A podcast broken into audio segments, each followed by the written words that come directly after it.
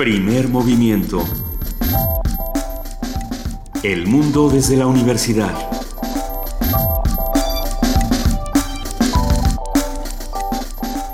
Muy buenos días, son las 7 de la mañana con 4 minutos de este 22 de diciembre, ya martes, y arrancamos así, primer movimiento. Juana Inés de ESA. Buenos días, Benito Taibo. A Luisa Iglesias creo que la pescó el operativo Jojojo. Sí, viene en camino. Viene, en camino, eh, ahí viene con, con cuidadito, Luisa, por favor sobre un reno en el segundo piso del periférico, ya no debe tardar. Ya, yo ya digo que dados los límites de velocidad, mejor nos transportemos en trineo a todos lados. Nos vendría mejor, conviviríamos más, seríamos mucho más felices. Lo que es absolutamente cierto es que ayer, desde ayer empezó a bajar el, el nivel de tránsito, de tráfico de la Ciudad de México, lo cual Sí. Yo, yo lo sentí, ¿eh? Bueno, los que yo... De, a ti no, a ti no. ¿Por dónde andabas? Por el periférico. Sí, es que sí, fui a, a, Polanco y más allá. Polanco es territorio comanche, ahí no se puede transitar, es una cosa... Pues no sé, Benito, yo creo que tendríamos que, no sé, colonizar o hacer algo. Pero bueno, sí, yo, yo insisto en esa gran idea que tuvo en algún momento mi papá, que era hacer pericursos.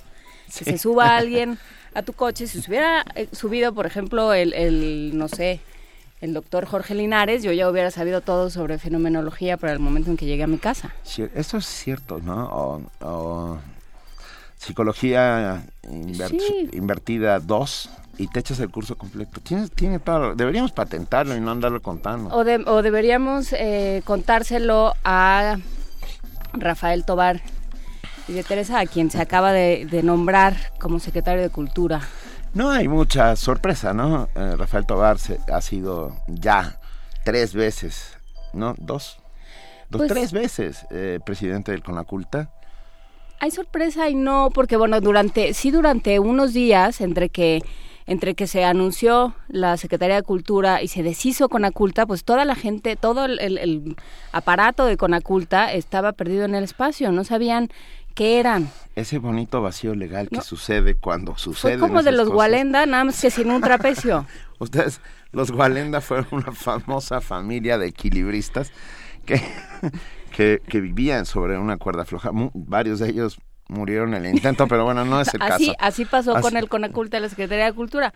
Soltaron un trapecio en un, y se tardaron tres días en darles el otro y entonces estuvimos, bueno, el mundo de la cultura en México estuvo suspendido durante tres días. Sí, es cierto. Todavía no queda claro las definiciones de si tendrá subsecretarías, cuáles serán esas subsecretarías. ¿Qué pasa con INA? ¿Qué, pasa, con el INBA, con el INA, uh -huh. lo, con los sindicatos que hay alrededor, con, con, y con un montón de cosas. Pero bueno, albricias, de alguna otra manera. Uh, yo siempre he pensado que una Secretaría de Cultura era importante separarla de educación, uh -huh. de, porque porque desde mi humilde punto de vista, desde hace muchos años, hacía falta, hacía falta una secretaría especializada en los temas de cultura. Sí, vamos a ver eh, ahora sí los gestores culturales, porque además en México se forman, hay muy, muy buenos gestores culturales, entonces, muy, y muy, muy buenos burócratas. Y, o sea, tener, hay que ver y tenemos un país haga. que da con a ver, estoy pensando solamente así en voz alta con museógrafos, museógrafos uh -huh. que, que son considerados en el mundo como de los mejores, gestores del patrimonio cultural también de los mejores, o sea, la gente que trabaja en el, en el INA, a las cuales le mandamos un abrazo y felices fiestas, y también a la gente del INBA, a la gente de museos, a todos aquellos que hacen, a los de las escuelas, las escuelas de danza, uh -huh. las escuelas de música, las escuelas de, de pintura, etcétera. Pues bueno, tenemos Secretaría de Cultura. Tenemos Secretaría de Cultura, vamos a ver qué les, qué les pedimos. No, nada. No, bueno, no, ¿qué les pedimos? ¿Qué ah, les, pedimos, ¿qué les pedimos que hagan? En términos okay, de trabajo. Estoy no, de no, nosotros, nosotros, no, nosotros somos... No somos así. No somos así. Como diría Cricri. eh, Vamos a empezar el día de hoy con nuestro martes de salud, cómo combatir la depresión navideña. No se preocupe, no está usted solo, bájese de esa cornisa y vamos a platicar. Eh, vamos a platicar con la doctora Ingrid Vargas Huicoechea, médica psiquiatra, doctora en ciencias, académica del Departamento de Psiquiatría y Salud Mental de la Facultad de Medicina de la UNAM. Tendremos la colaboración de José Manuel del Val Blanco, director del Programa Universitario de Estudios de la Diversidad Cultural y la Multiculturalidad, hablándonos sobre la reforma política de la Ciudad de México. En nuestra nota del día platicaremos sobre 2015 en el ámbito internacional. Vamos a hacer un balance de lo que sucedió este año en el mundo. Vamos a platicarlo con Luis Guacuja, responsable del programa de estudios sobre la Unión Europea del posgrado de la UNAM. Hoy tenemos nuestra segunda parte, segundo acto de la pastorela del ángel arrepentido. Esta pastorela que es una producción de primer movimiento y es resultado del trabajo de, de Germán Esa y Roberto Suárez. Y Roberto Suárez, no lo logro, soy... Roberto Suárez, y 1965. Hoy, de 1965, El Ángel Arrepentido, repuesta en, en esta cabina por el equipo de primer movimiento. Si el operativo Jojojo lo permite, tendremos aquí a Luisa para darnos poesía necesaria. Ah, en la mesa del día, Festival de Huapango Indígena una conversación con Francisco Lino Hernández, presidente del Consejo Supremo Náhuatl y coordinador general del Festival Anual de Guapango Indígena de Cumbre Soltepec, Chicontepec de Tejada, Veracruz. Vamos a ver qué tal el guapango indígena. Ah, y para terminar tendremos a la maestra Mireya Imas del Programa Universitario de Estrategias para la Sustentabilidad, hablando sobre la colección Nuestra Huella en el Planeta, esta serie que se ha hecho en Radio UNAM, se ha transmitido por Radio UNAM en colaboración con el Puma en su momento y con el Pues ahora.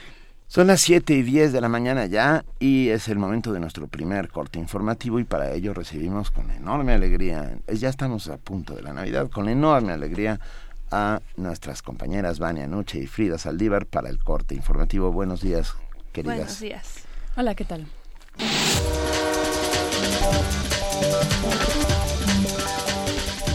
Iniciamos con información nacional. El PRD y el PAN se encuentran en negociaciones para formar alianzas de cara a las próximas elecciones de gubernaturas. Se espera que hoy martes los líderes del PRD definan en qué estados concretarán alianzas con el PAN u otros partidos. También designarán a los delegados de los 13 estados con elecciones. Agustín Basabe, dirigente nacional del PRD, aseguró que la prioridad de su partido es establecer una alianza en Tlaxcala que sea encabezada por la senadora PRDista Lorena Cuellar. También afirmó que plantea, plantea analizar estado por estado en cuáles es conveniente crear alianzas y en cuáles no. El Consejo Ciudadano para la Seguridad y la Justicia Penal afirmó que en el caso de los normalistas de Ayotzinapa desaparecidos, falta castigar a algunos políticos, entre ellos al exgobernador Ángel Aguirre Rivero. En conferencia de prensa, el presidente de este consejo, José Antonio Ortega Sánchez, dijo que el gobierno no puede dar por terminada esta investigación y tiene que castigar a todos los responsables. Ortega Sánchez consideró que el exgobernador Aguirre Rivero tiene por lo menos una responsabilidad de omisión por no haber investigado al alcalde de Iguala por los hechos de un año anterior de homicidios. A partir de este martes 22 de, 22 de diciembre y hasta el 6 de enero de 2016, se implementarán diversos operativos en todo el país. La Secretaría de Comunicaciones y Transportes informó que con motivo de las vacaciones de fin de año se brindará apoyo e información a turistas en las diferentes vías de comunicación del país. A través de un comunicado recomendó a los conductores y viajeros usar el cinturón de seguridad, evitar el uso del celular y no consumir drogas o alcohol para prevenir accidentes en las vías federales del país. Rafael Tovari de Teresa tomó posesión ayer del cargo como nuevo secretario de Cultura. En una ceremonia privada en Palacio Nacional, el presidente Enrique Peña Nieto le tomó protesta a quien se desempeñaba como presidente del Consejo Nacional para la Cultura y las Artes. El nuevo secretario de Cultura se comprometió a articular los esfuerzos institucionales que permiten hacer efectivo el acceso a la cultura. En información internacional, en España, Mariano Rajoy anunció que abrirá negociaciones con los partidos que comparten una serie de valores para intentar formar un ejecutivo estable. Sin embargo, el Partido Socialista Obrero Español ha descartado una alianza con el Partido Popular para lograr la investidura de Rajoy. Cabe recordar que el Partido Popular no alcanzó los 167 escaños necesarios para lograr la mayoría absoluta para poder gobernar. El pasado domingo apenas obtuvo 123 escaños, por lo que se ve en la necesidad de pactar con otras fuerzas políticas. En Afganistán, un ataque suicida de los talibán contra un convoy de la OTAN y el ejército local dejó seis muertos y varios heridos. Esto sucedió en la provincia de Parwan, en el este del país. De acuerdo con un portavoz del gobernador provincial, el atentado se registró cuando el personal militar patrullaba el distrito de Bagram. En el lugar, tres policías afganos resultaron heridos y seis soldados de la OTAN de nacionalidad estadounidense resultaron muertos. Los talibán se atribuyeron la autoría del ataque. Señalaron que fue perpetrado por uno de sus suicidas, aunque aseguró que el número de muertos fue de 19. Además, según fuentes oficiales, los talibán tomaron el control de un estratégico distrito de la provincia de Helmand, en el sur de Afganistán.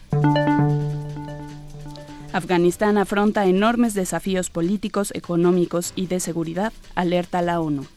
El retiro de fuerzas militares internacionales de Afganistán en 2014, tras 10 años de apoyo, dejó al país frente a tres enormes desafíos en los frentes político, económico y de seguridad, indicó este lunes el enviado especial del secretario general de la ONU para ese país, Nicholas Haysom, en una reunión del Consejo de Seguridad para analizar la situación en Afganistán.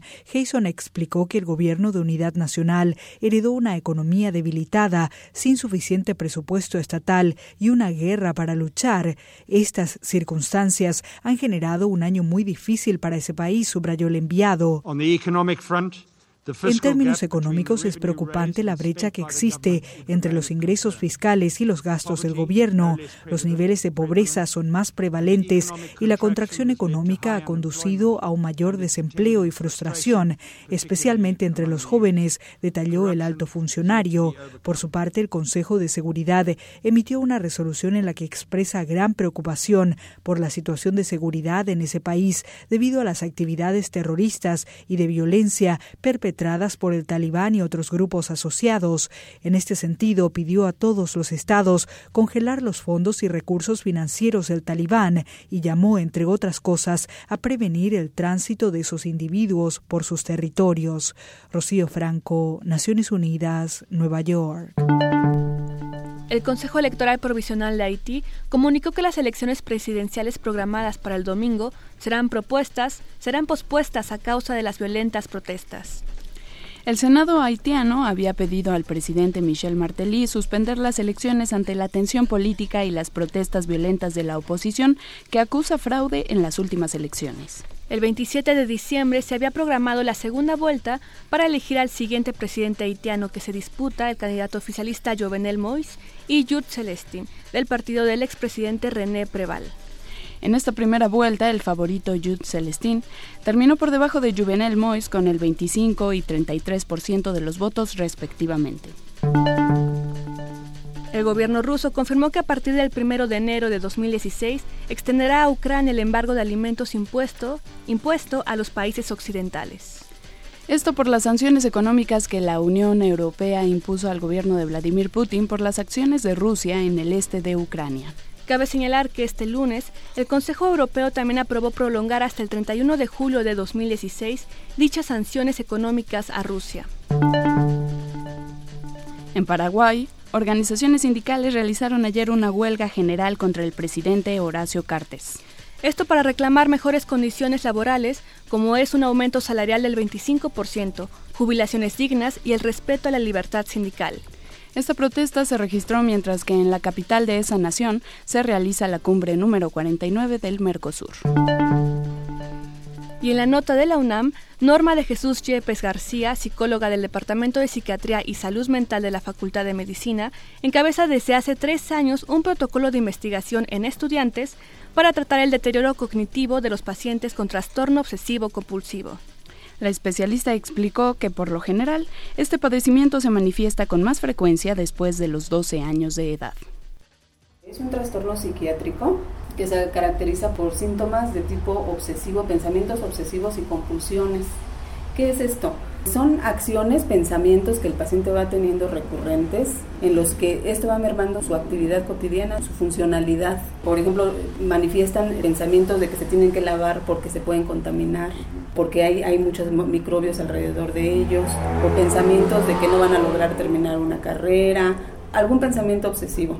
En el caso de los estudiantes universitarios, ellos empiezan sobre todo a tener dificultades académicas, porque duran dos horas bañándose, por ejemplo, o un pensamiento obsesivo, o ciertas acciones, ciertas compulsiones, ordenar la ropa, ordenar los objetos de cierto color, de cierta forma.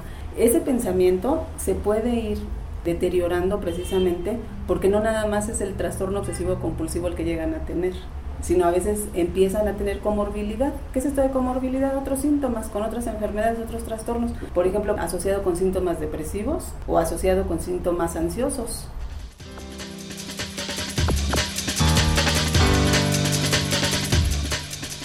Son las 7 de la mañana, 19 minutos. Muchísimas gracias a nuestras compañeras Frida Saldívar y Vania Noche por este corte informativo y nos vemos durante el resto de la mañana. Que tengan muy buen día. Excelente martes.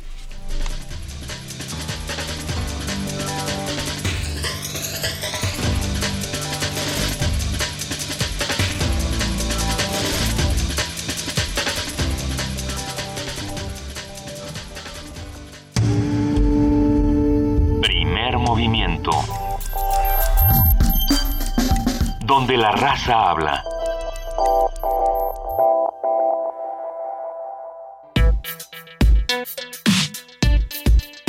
Martes de salud.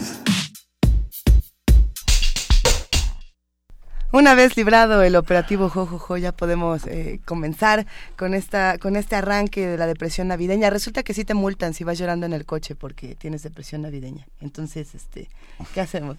¿Por qué, no, Luisa? no, no iba llorando, ¿no? Pero pero es muy común esta tristeza en estas fechas, ¿no? Pues sí, ¿no? Yo, bueno, Buenos días, los quiero. bueno, nosotros también. A, a A la ver. tristeza que padecen muchas personas durante la época navideña se le conoce como depresión blanca, blues de Navidad o depresión estacional. Esta se encuentra relacionada con un desequilibrio bioquímico en el cerebro, pues en este periodo del año la exposición a la luz solar disminuye, motivo por el cual la producción de serotonina en las personas es menor. Esto es lo que provoca que la gente se sienta triste. Hay que decir también que a la falta de serotonina en el cuerpo puede sumarse un desajuste hormonal, el cual está relacionado con los sentimientos y la baja actividad de las personas. Es importante saber que durante estos estados depresivos se puede sufrir impotencia y frustración. En Espero que sea solo impotencia. Ok. En México no hay una estadística, pero se sabe que en Estados Unidos este fenómeno se registra en el 20% de la población. La falta de apetito, la tristeza, el insomnio, la falta de energía y la pérdida de la motivación se pueden convertir en una depresión severa y pueden posiblemente llevar al suicidio. Para superar esta crisis emocional se sugiere recordar momentos agradables que se tuvieron con las personas ausentes y estar conscientes de que los malos momentos pueden suponer oportunidades. Y, y también, eh, no sé, ponerse en el solecito. O, o que, se- Siempre ayuda el solecito. El solecito siempre ayuda. Bueno, sobre el origen, los mitos, realidades y remedios de la depresión navideña, hoy vamos a platicar con la doctora Ingrid Vargas Huicochea. Ella es médico psiquiatra, doctora en ciencias, académica del Departamento de Psiquiatría y Salud Mental de la Facultad de Medicina de la UNAM. Ingrid, bienvenida y muchísimas gracias por acompañarnos esta mañana. Al contrario, gracias por la invitación. Buenos días. Muy buenos días. A ver, vamos a empezar por el principio. ¿Existe la depresión navideña, eso llamado depresión navideña? No es leyenda urbana. No, no es leyenda urbana, pero tal vez convendría partir de hacer una distinción entre dos puntos importantes. Una cosa es el blues eh, navideño o la depresión navideña y otra la depresión estacional. Am, diríamos de alguna manera que, por ejemplo, la- el blues navideño o depresión navideña sí tiene más que ver con esta cuestión como de adaptación, ¿no? Como de ah, la generación a lo mejor de expectativas, expectativas que difícilmente se van a cumplir, eh, no nada más alrededor de- del entorno, sino de uno mismo, etcétera. Y la depresión estacional es toda una patología bien instalada que además, si se presenta como tal, requiere de un, de un tratamiento ya eh, generalmente de por vida, un tratamiento formal, y que además está muy bien eh, distinguida y clasificada en, en las, en nuestras clasificaciones psiquiátricas, vamos, y eh, que además tiene un patrón muy bien establecido, ¿no? Es algo que se presenta, por lo menos para poder hacer el diagnóstico bien establecido, requiere de que por lo menos en los últimos dos años se haya presentado un episodio afectivo franco. Esto, eh, por supuesto, va más en el sentido de lo depresivo, porque también puede haber algunos episodios de elevación pensando en la parte bipolar, Pero en, la parte depresiva tiene todas las características de una depresión, el ánimo bajo, la desmotivación, la dificultad para disfrutar, las alteraciones en el sueño, en el apetito, eh, los pensamientos catastróficos, de minusvalía, desesperanza, etcétera. Incluso, bueno, toda esta presencia también de ideas de muerte, incluso de ideación suicida.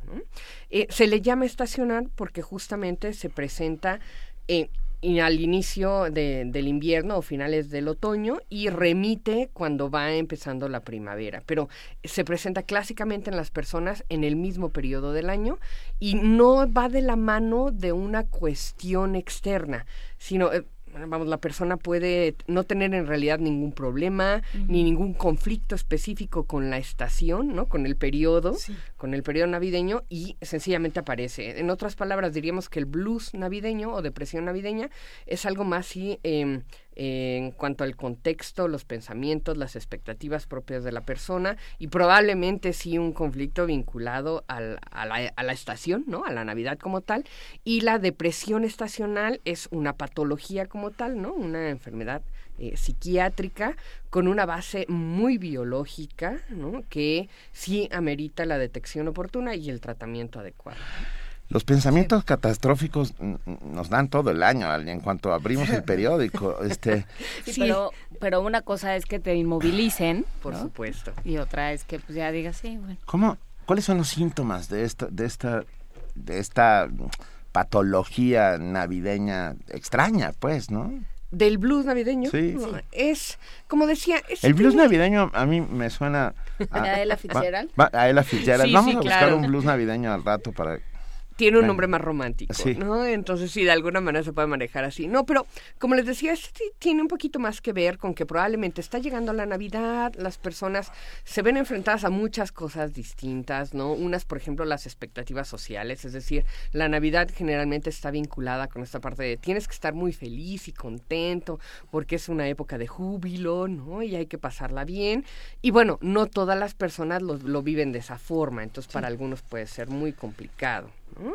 Eh, eh, los Grinch, ¿no? Por ejemplo, que bueno, a algunos no les afecta y lo viven más tranquilamente, pero para otros esta, uh, vamos, esta falta de sincronización entre lo que la sociedad está pidiendo que tengan como comportamiento y lo que ellos verdaderamente sienten frente a la estación o a la temporada, pues a lo mejor puede empezar a generar cierto malestar. Algunos otros, como ustedes mencionaban al principio, ¿no? Pues se enfrentan a lo mejor a la pérdida, ¿no? Al recuerdo de la pérdida de alguien o de algo importante y entonces justamente este momento del año es sí. lo que se los recuerda y se los hace aún más crudo y más difícil de sobrellevar.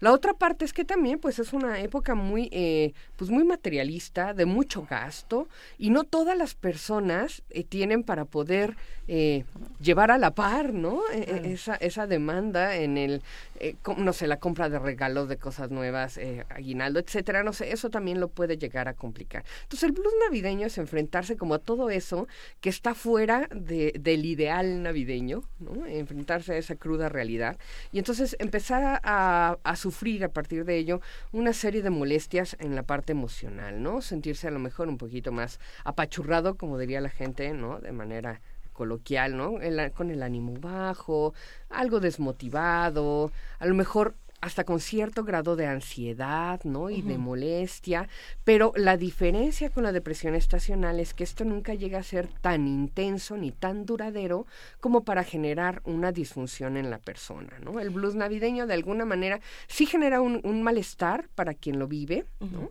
Pero de cierta forma puede ser sobrellevable, ¿no? Y bueno, a lo mejor algunos incluso lo que hacen es aprovechar las vacaciones sencillamente para aislarse, no tener contacto con toda esta, eh, la festividad, ¿no? Las fam la familia. La familia, ¿no? Sí, Etcétera. Sí. Y entonces ya como que se la llevan más tranquilamente. Pero aquellos que viven una depresión estacional como tal, no es tan fácil. Es algo que, como les decía, usualmente, y si coincide con esta parte invernal, ¿no? Detona uh -huh. al final del, del otoño, principios del invierno, y no se quita, ¿no?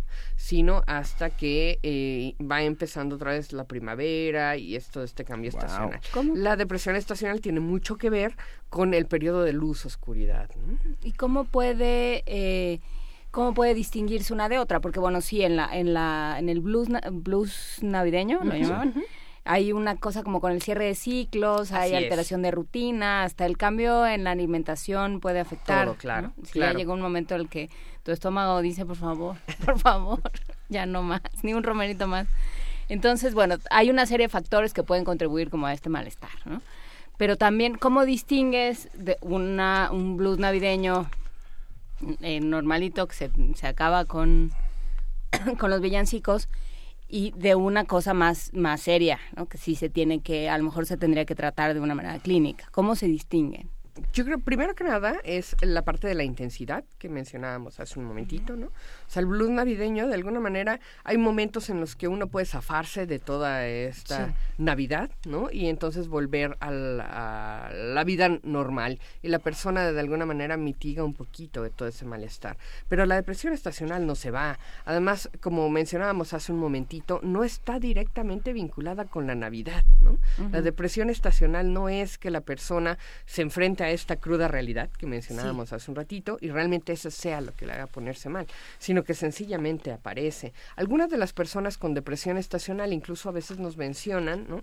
Eh, pues no tengo realmente ningún problema, ni nada que me esté haciendo sentir mal y además me encuentro con todas las personas a mi alrededor que me dicen, pero mira la época y la vida es tan bonita y en efecto yo creo que la época es maravillosa y la vida es muy bonita, pero no puedo estar feliz, me siento muy mal y cada vez estoy peor. Entonces la intensidad, la duración y la disfunción que cada uno de ellos provoca es algo que distingue entre el blues y la depresión estacional. Pensando en la depresión estacional, me quedé pensando en los países donde la noche dura seis meses. La depresión, entonces, bueno, si la noche dura estos seis meses y entonces la depresión debe durar un periodo similar y encontré que son eh, algunos, algunas zonas de Rusia, de Alaska, de Canadá, de Groenlandia, de Islandia, eh, de Noruega, de Suecia, también hay partes de la región ártica, sí, de, Finlandia. ¿Qué es lo que pasa con, con estas regiones? ¿Qué se hace o qué tratamientos? Porque además, digamos que son países que tienen tecnologías y, digamos, sistemas de salud, nivel adquisitivo. un alto nivel adquisitivo. ¿Qué se hace con ellos y, qué podemos quizá imitar o si es que tienen los algo? Que, los que nos deprimimos cuando a las 6 de la tarde está oscuro, ya no digas Finlandia. Por ejemplo. Exacto. Esa es una observación bien, bien importante. Este tipo de depresión, la depresión estacional, es mucho más frecuente en aquellas regiones que están más lejos del Ecuador. ¿No? Porque obviamente entonces los periodos de luz y oscuridad son mucho más marcados. Acá, por ejemplo, nosotros en la Ciudad de México, digo, sí tenemos una variación en la intensidad de luz que a lo mejor no detectamos a veces de manera franca, aunque algunos por ahí durante el otoño ya empiezan a decir, ay, este sol está como más tiernito, ¿no? Como que la luz va cambiando. Pero no la tenemos de manera tan evidente como en otros lugares donde en efecto, ¿no? Hay días completos de luz y días completos en oscuridad. En ese tipo de regiones la depresión está es mucho más frecuente que lo que nosotros tenemos aquí. La prevalencia de este tipo de depresión es muy variable dependiendo de la región. Nosotros la tenemos menos. Si nosotros tratáramos de hacer un comparativo, realmente en la Ciudad de México yo creo que sería más esperable tener blues navideño, ¿no? Que depresión estacional, aunque hay algunas personas que por supuesto la presentan. Entonces, como les decía, eh, la depresión estacional tiene este componente biológico muy importante que tiene que ver con esta parte de la luz-oscuridad. Dentro de nuestro cerebro hay todo un sistema eh, que precisamente regula, ¿no? Es como nuestro reloj interno. Y ah, hay una, una pequeña partecita muy importante que es la glándula pineal, que digamos que es como nuestro marcapasos, hablando de esta parte de la luz y oscuridad, ¿no? Si nosotros pensamos, por en las gallinas, ellas tienen esta parte muy marcada. Cuando son los eclipses, ¿no? Y viene la oscuridad súbita, ellas inmediatamente se duermen, a lo mejor a nosotros no nos pasa lo mismo, pero bueno. algunos sí, ¿eh? Ah, bueno, ya nos desfijo y nos dormimos también, sí. Y en los seres humanos, por supuesto, también tenemos esto. Claro que no es que nos pongan la oscuridad e inmediatamente caemos dormidos, pero sí tenemos, ¿no? Por supuesto, también este sistema activado. Hay una hormona que se secreta en todo este sistema, es la melatonina. La melatonina está muy involucrada justamente en esto. Y algo de lo que se ha propuesto, hablando de tratamientos, por ejemplo, para la depresión estacional, es la fototerapia, ¿no? De hecho, en, en aquellas regiones sí hay algunas unas lámparas, unas lámparas especiales, porque no es nada más como cualquier lámpara. No, no las de la policía judicial. No, es la de los pollitos. Una lámpara de luz blanca, muy similar a la luz natural, a la que hay que exponerse a... Los artículos difieren. Algunos dicen que una vez, eh, 30 minutos diarios, otros dicen que son 30 minutos en la mañana y 30 minutos por la tarde. En fin, eh, hay diferentes posturas al respecto. Y, e incluso recientemente salió un dispositivo que son como unos audífonos, donde el audífono es el que emite el haz luminoso, no, para no recibirlo directamente, no como una, una, lámpara como tal, sino un, una señal directa a nivel cerebral, que es una nueva propuesta que se tiene. Estos dispositivos nosotros no los encontramos tan fácilmente aquí porque, insisto, no es como una patología tan habitual dadas nuestras condiciones ambientales, ¿no? Pero bueno, para la depresión estacional, la, eh, la terapia lumínica, ¿no? La fototerapia, la melatonina misma instalada de manera externa, todos secretamos melatonina y tenemos picos muy establecidos durante el día, pero para pacientes que ya se ha demostrado que tienen una depresión estacional, se plantean algunos pulsos especiales de melatonina, sobre todo previos a la, al momento del año en el que ya se sabe que se va a instalar esta depresión, de alguna manera como para protegerlos un poquito, O tratar de controlar el episodio que viene. Y por supuesto, el uso de antidepresivos, que para el caso especial de esta, de este tipo de presión, se usan los clásicos, ¿no? Los que tienen que ver con esta acción específica en receptores de serotonina, que es como el neurotransmisor más, más familiar eh, eh, en este en este tipo de alteraciones, pero también se ha visto muy buen resultado con antidepresivos que tienen acción específica en otra sustancia, que es la dopamina. Entonces, bueno, dependerá del caso. Como siempre, los psiquiatras hacemos la elección de un tratamiento muy individualizado dependiendo de la persona y, la situación que se requiera. Yo, yo arreglo cualquier depresión con comida. Sí. Ah, habrá, que, tiene que ver con mis genes asturianos. o sea, no, pero hay, es que justamente es eso, ¿no? Hay, hay depresiones que no se arreglan con, o sea, bueno, hay, hay sensaciones y percepciones del mundo que no se arreglan con comida. Pero, yo me pregunto, ¿qué pasa entonces cuando de pronto no estamos hablando de una depresión estacional, sino de un blues navideño? Y entonces, como siempre llega la automedicación, ¿no? Y alguien dice, ay, me siento muy deprimido, es la Navidad, y otro alguien le contesta, perfecto, porque aquí tengo unas pastillitas de clonazepam que te puedes tomar antes de dormir, una cada vez y ya con eso. ¿Qué pasa con los que se automedican en épocas como estas? Y con los amigos de Luisa que le ofrecen clonazepam. No, a mí no me los ofrecen, yo escucho estas historias y digo, no, no, compañeros. Desafortunadamente es muy frecuente, ¿no? Y yo creo que el punto es, a ver, si hay un blues navideño y ya uno reconoce que cada que viene esta época es difícil, por una cuestión individual, ¿no? Por algo muy específico que está detonando ese malestar, vale la pena acercarse siempre a un especialista. En el caso del blues navideño, la terapia de inicio, ¿no? Recomendada es una psicoterapia. Obviamente con alguien entrenado de manera adecuada para darlo, porque desafortunadamente hoy en día cualquier persona da psicoterapia, ¿no? Y se anuncia como psicoterapeuta y eso es muy delicado.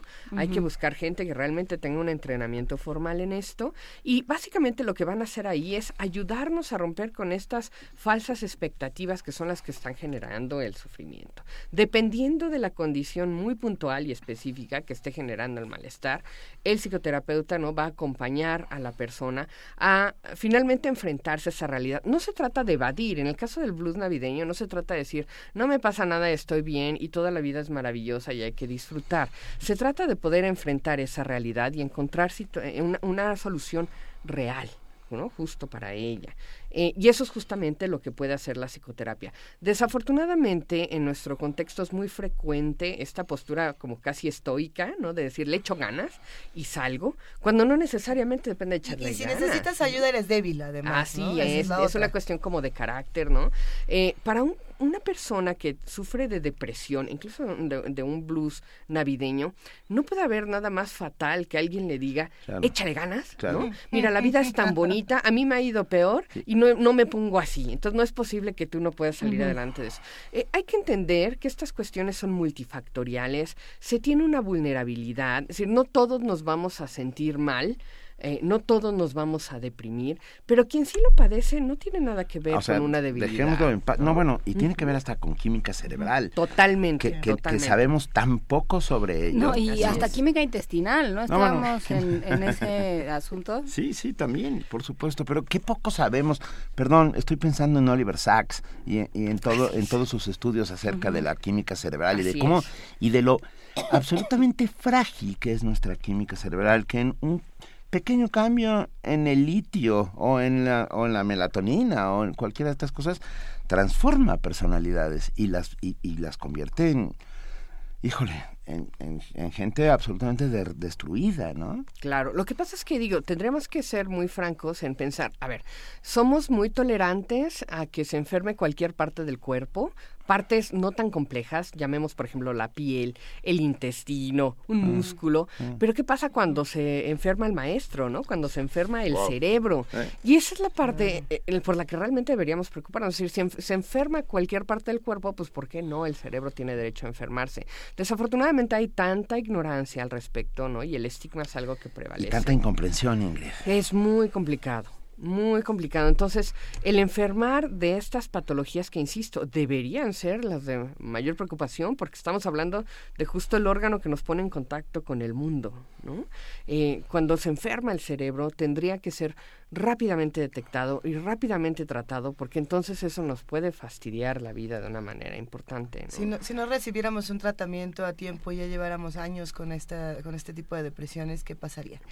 Eso justamente pasaría de ser un blues, es decir, algo más bien como a lo mejor de adaptación o una cuestión contextual, a una depresión franca, ¿no? Entendiendo además las complicaciones de la depresión como tal, que empiezan siendo una disfuncionalidad, es decir, la, la depresión verdaderamente destruye vidas, ¿no? Porque empieza a generar que la persona deje de funcionar en la parte individual, en la parte social, familiar, profesional, académica, en todas las áreas, ¿no? Hasta complicaciones, digo, una de las complicaciones más conocidas y temidas de la depresión es el suicidio mismo, ¿no? Por ejemplo. Mira, er, er Guillermo, que es uno de nuestros más asiduos comunitarios que hace comunidad todos los días con nosotros. Primero nos mandó a Amarga Navidad con José Alfredo Sí, o sea, ya para qué. Eh, o sea, luego nos mandó Llorarás en Navidad con Javier Solís. Y luego te pregunta, ah, ¿qué noticia positiva o negativa hay de la melatonina ingerida? ¿Qué podemos decir sobre ella? Es una buena sustancia. La verdad es que como todo, y como ya mencionaban hace un ratito, es importante no automedicarse. Aunque la melatonina como tal ni siquiera está bajo la patente específica de un laboratorio, porque no se puede hacer, digo, es una sustancia natural, es una hormona que todos producimos y que se utiliza, tiene sus indicaciones específicas, ¿no? Entonces, es muy, muy buena, es muy bien utilizada. Hay un libro muy interesante que les sugiero que lean, es justamente de una investigadora mexicana que es una de las grandes figuras conocedoras de la melatonina y sus mecanismos de acción. Es una investigadora del Instituto Nacional de Psiquiatría, Gloria Benítez King, y su libro se llama Melatonina, un destello en la oscuridad. Eh, y, vamos, es bastante, eh, bastante agradable leerlo, es muy interesante. Nos acabamos dando cuenta que incluso la melatonina no solamente regula toda esta parte de luz y oscuridad que ahorita nos está tocando comentar, sino que también es un súper antioxidante, ¿no? Parece tener acción en muchas otras eh, funciones. en materia de la psiquiatría, se le ha dado empleo, por ejemplo, para tratar no de, de, resarcir completamente el daño a nivel cognitivo en pacientes con patologías crónicas como la esquizofrenia o el trastorno bipolar, pero sí de alguna manera para tratar de, de limitar esta, este tipo de afección, ¿no?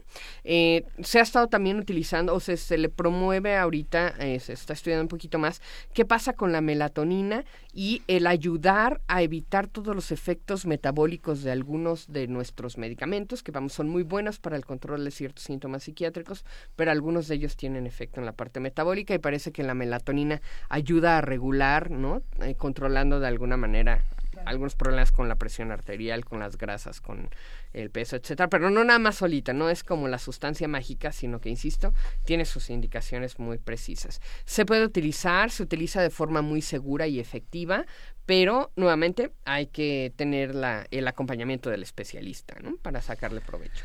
Estamos hablando con Ingrid Vargas Guicochea, médico psiquiatra, doctora en ciencias, académica del Departamento de Psiquiatría y Salud Mental de la Facultad de Medicina de la UNAM, sobre depresiones estacionales, blues navideño, Ah, y todo lo que conlleva esta temporada. A mí me gustaría saber cómo se previene. Digo, ya que la sociedad misma es la que nos está metiendo en este...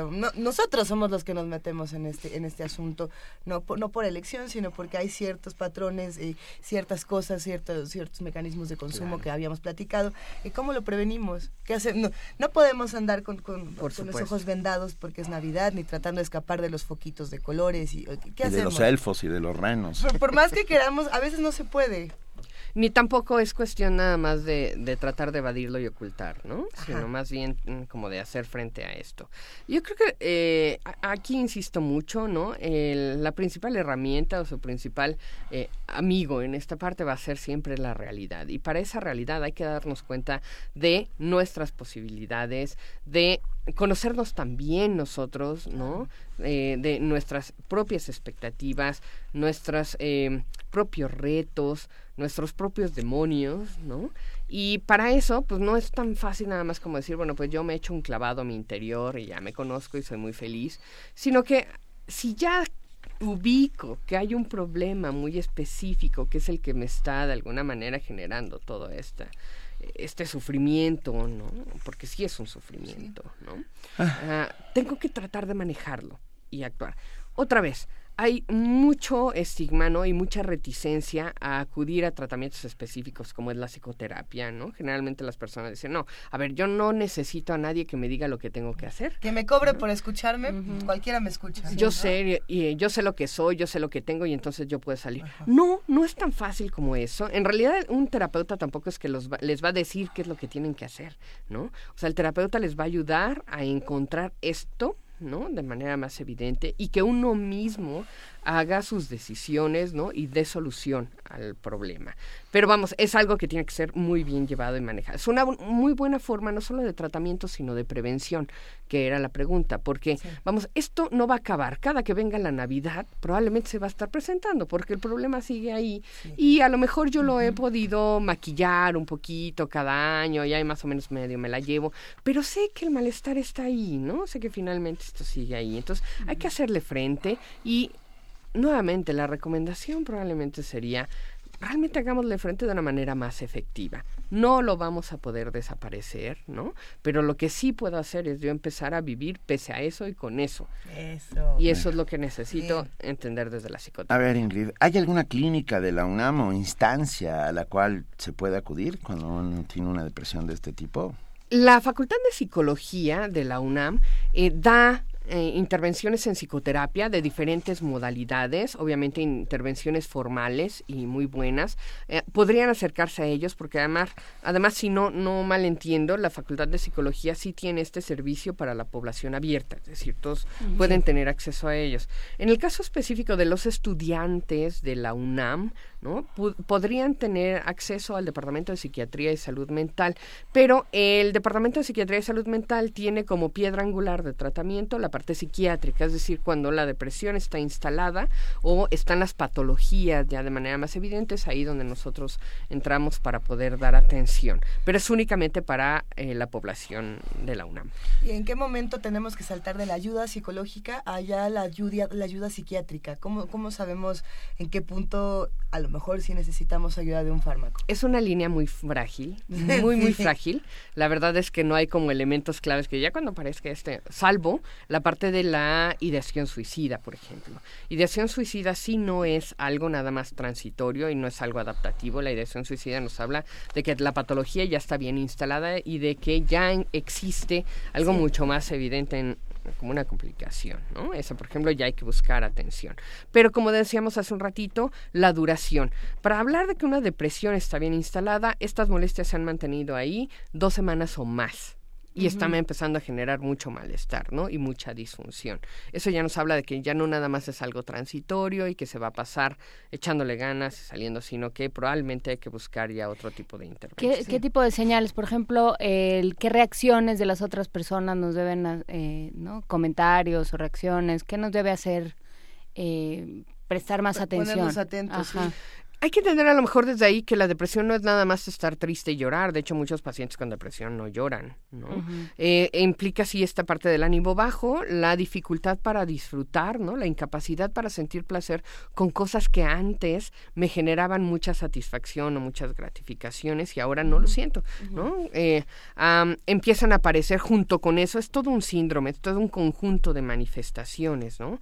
Eh, por ejemplo, las alteraciones en el sueño, que generalmente para la parte estacional y para el blues navideño, lo más frecuente es que las personas empiecen a dormir de más. ¿no? Contrario a los otros tipos de depresión en donde lo que se presenta es más el insomnio. Eh, las alteraciones en el apetito, que nuevamente para la parte estacional, ¿no? Y el blues navideño, las personas empiezan a ingerir más alimentos e incluso hay una apetencia, un antojo muy fuerte por carbohidratos y entonces con eso viene también un aumento de peso importante, ¿no? Eh, la irritabilidad. la irritabilidad también es un síntoma, ¿no, Franco? Y las otras personas nos lo dicen, ¿no? Estás insoportable, pero no es nada más de un ratito, sino que se empieza a volver ya algo constante, ¿no? Por ejemplo, ¿no? Y bueno, las ideas de que soy menos que los otros, una culpa, una culpa irracional, ¿no? De cualquiera desde afuera dice, oye, no, pero eso no tiene ningún problema, tú tranquilo, no eres responsable. La persona que está inmersa en la depresión, la culpa la maneja como no, yo soy completamente responsable, yo siempre hago todo mal, ¿no? no etcétera, ¿no? Y como decíamos, los pensamientos de muerte e incluso pensamientos suicidas que se pueden empezar ya a instalar. Eso es una depresión bien franca que necesita tratamiento médico psiquiátrico. Ay, ayúdense. Ah, nadie vendrá a rescatarlos. Totalmente. Eh, necesitas levantar la mano y decir tengo este problema. Así es. Ese es un principio básico, ¿no? De relación contigo mismo. Totalmente. Ah, ¿Y qué hacemos ahora que, bueno, a mí yo, R. Guillermo nos sigue dando consejos, lo agradecemos enormemente. Dice que cuando la gente tiene un poco de depresión, un masaje circular ligero en el plexo solar es útil. Fíjate. O sea, un apapacho, un, masajito sabroso. ¿Hay placebos para todo esto, Ingrid? Pues no sé si tanto placebos o no, pero vamos, está toda esta parte que nosotros manejamos, obviamente desde nuestra perspectiva médico-biológica, ¿no? Eh, que estábamos diciendo la farmacoterapia, la fototerapia misma, este, el, la psicoterapia, pero también hay muchas terapias alternativas a las que las personas recurren, ¿no? Desde, no sé, algunas, por ejemplo, como la hierba de San Juan, que es reconocida principalmente en Europa por algunas propiedades antidepresivas, eh, la masajes, eh, aromaterapia, flores de Bach, muchas cosas más a las que las personas eh, pues de repente recurren y echan mano para poder tratar de sentirse mejor, ¿no? Yo creo que acá, digo, y lo más importante es saber que, bueno, si bien eh, siempre vamos a tratar a lo mejor de buscar todas estas porque igual y están un poquito menos mitificadas, igual y son un poquito más aceptadas, ¿no? Es más fácil a lo mejor decir me estoy tomando un, tecito para sentirme bien que decir estoy tomando un antidepresivo porque tengo esta enfermedad. Ese famoso caldo de pollo para el alma, que yo cada vez que lo oigo me pongo malísimo. ¿Eh? Ah, digo, todo mundo tiene derecho a echar mano de todo aquello que se requiera, ¿no? Para poder sentirse mejor, pero, y acá lo que ustedes decían, creo que hay que resaltarlo muchísimo, ¿no? A ver, seamos sinceros, cuando nada de lo demás está ya funcionando, porque tengo que ser muy, muy sincero conmigo mismo, ¿no? Y decir, esto, pues sí está bueno el caldito, ¿no? Está bueno el tecito, está bueno todo lo demás y me ayuda un poquito, pero no me estoy sintiendo mejor, busquemos la ayuda especializada, ¿no? Busquemos ayuda especializada. Hagamos todo aquello que nos logre sacar de la depresión. Claudia Gamboa es de tu equipo, Benito, y dice, el blues navideño sí se cura con comida. Un plato de romeritos con arroz, frijolitos y tres tequilas y te sientes como nuevo, ¿no? Sobre todo Claudia, Claudia, venga Claudia. Tu, tracto digestivo dice sí, muchas gracias. Yo, nos recomiendan explorar la creatividad, ¿no? Que a mí me parece interesante. la pierna, el bacalao. Yo exploro la creatividad del bacalao. Ah. No sabes cuánto te agradecemos Ingrid Vargas Huicochea, médico psiquiatra, doctora en ciencias académicas del Departamento de Psiquiatría y Salud Mental de la Facultad de Medicina de la UNAM y, y, yo me atrevo a pedirte que vengas pronto, ¿no? Por favor. Cuando gusten. No, para hablar de, de otras cosas, de, de, adicciones, por ejemplo. Claro. Que, que eso sí es, ¿no? Estuvo muy buena la conversación. Muchas gracias. Te agradecemos enormemente. Gracias a ustedes. Y para celebrar este final tenemos pues un blues navideño. ¿Qué, qué, qué más? ¿Qué más si no el bueno, el mero mero Tom Waits? No, no, no, es Tom Waits. es Tom Waits. Es que hubo una votación mientras tú no estabas. Eso, perdón, eso no lo pueden hacer. Me están dando depresión navideña. Lo que pasa es que Lisa los pidió primero desde hace Ok, yo había puesto esta versión con, con Billy Nighy. Que ¿Por qué no ponemos las versiones? No, esa va para, ajá, ponemos las dos versiones. Entonces vamos a escucharla con Tom Waits. Primero va Tom Waits por lo de la depresión. Y ahora todos van a decir, la de Benito está más bonita, esto es lo que va a pasar. Bueno, a ver, vamos con la Christmas card de Tom Waits. De Tom Waits.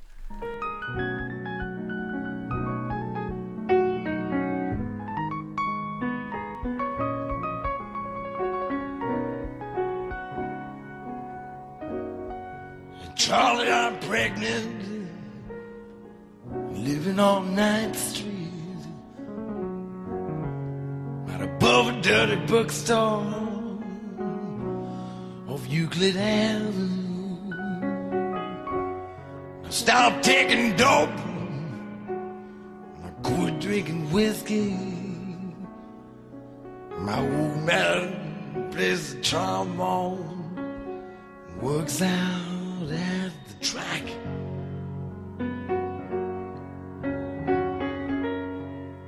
Says that he loves me, even though it's not his baby. He says that he raised him up like it was son. He gave me a ring that was worn by his mother. Takes me out dancing every Saturday night.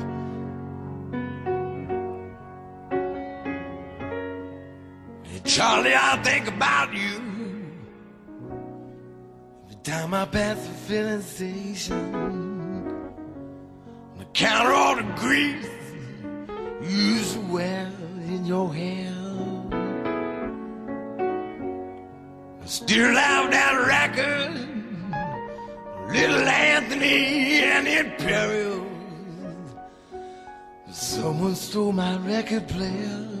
Oh, now how do you like that?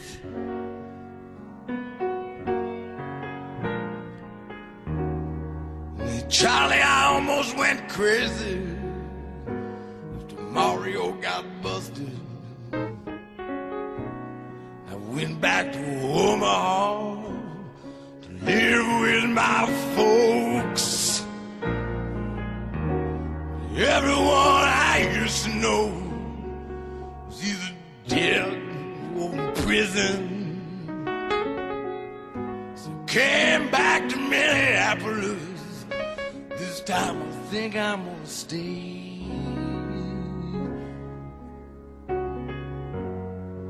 Charlie, I think I'm happy the first time since my accident. I wish I had all the money we used to spend on dope. Buy me a used car lot, I wouldn't sell any of them.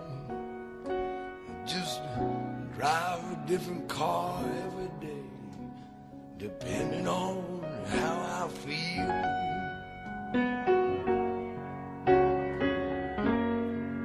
Hey, Charlie, for God's sake, if you want to know the truth of it,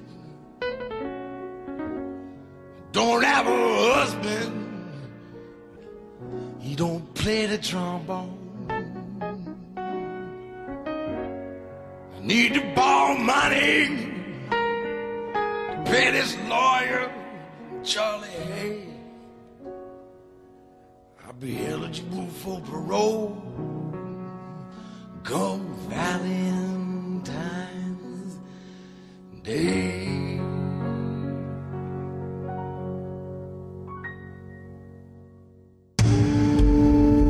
Primer movimiento.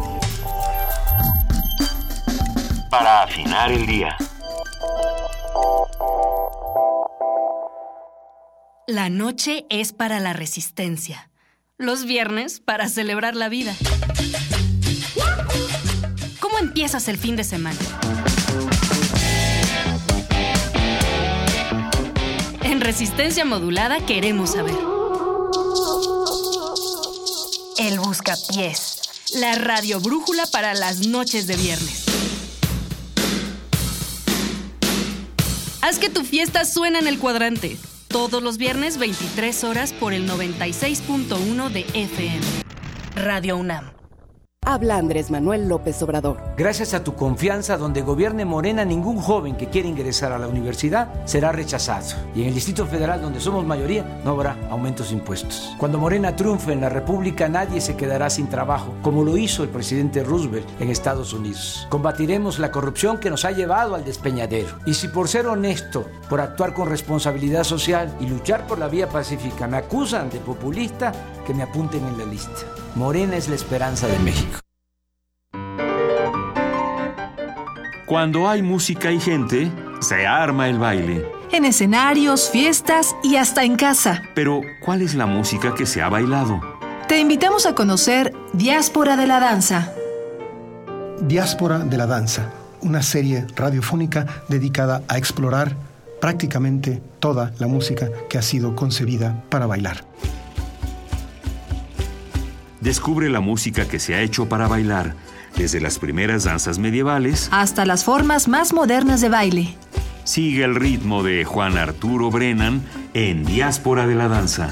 Te esperamos con música de concierto, ballet, mambo y cualquier género bailable.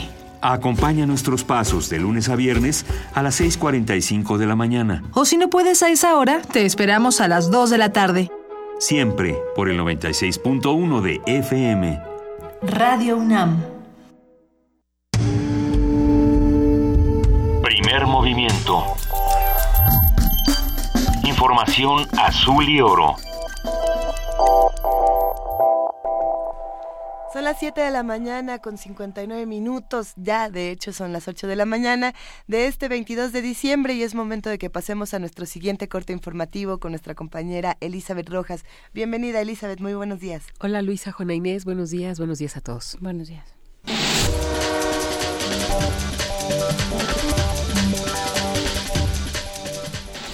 La Comisión Nacional de Derechos Humanos emitió una recomendación al gobernador de Tabasco, Javier Duarte, por dos casos sucedidos el año pasado en los que dos mujeres embarazadas perdieron a sus hijos a causa de mala atención médica.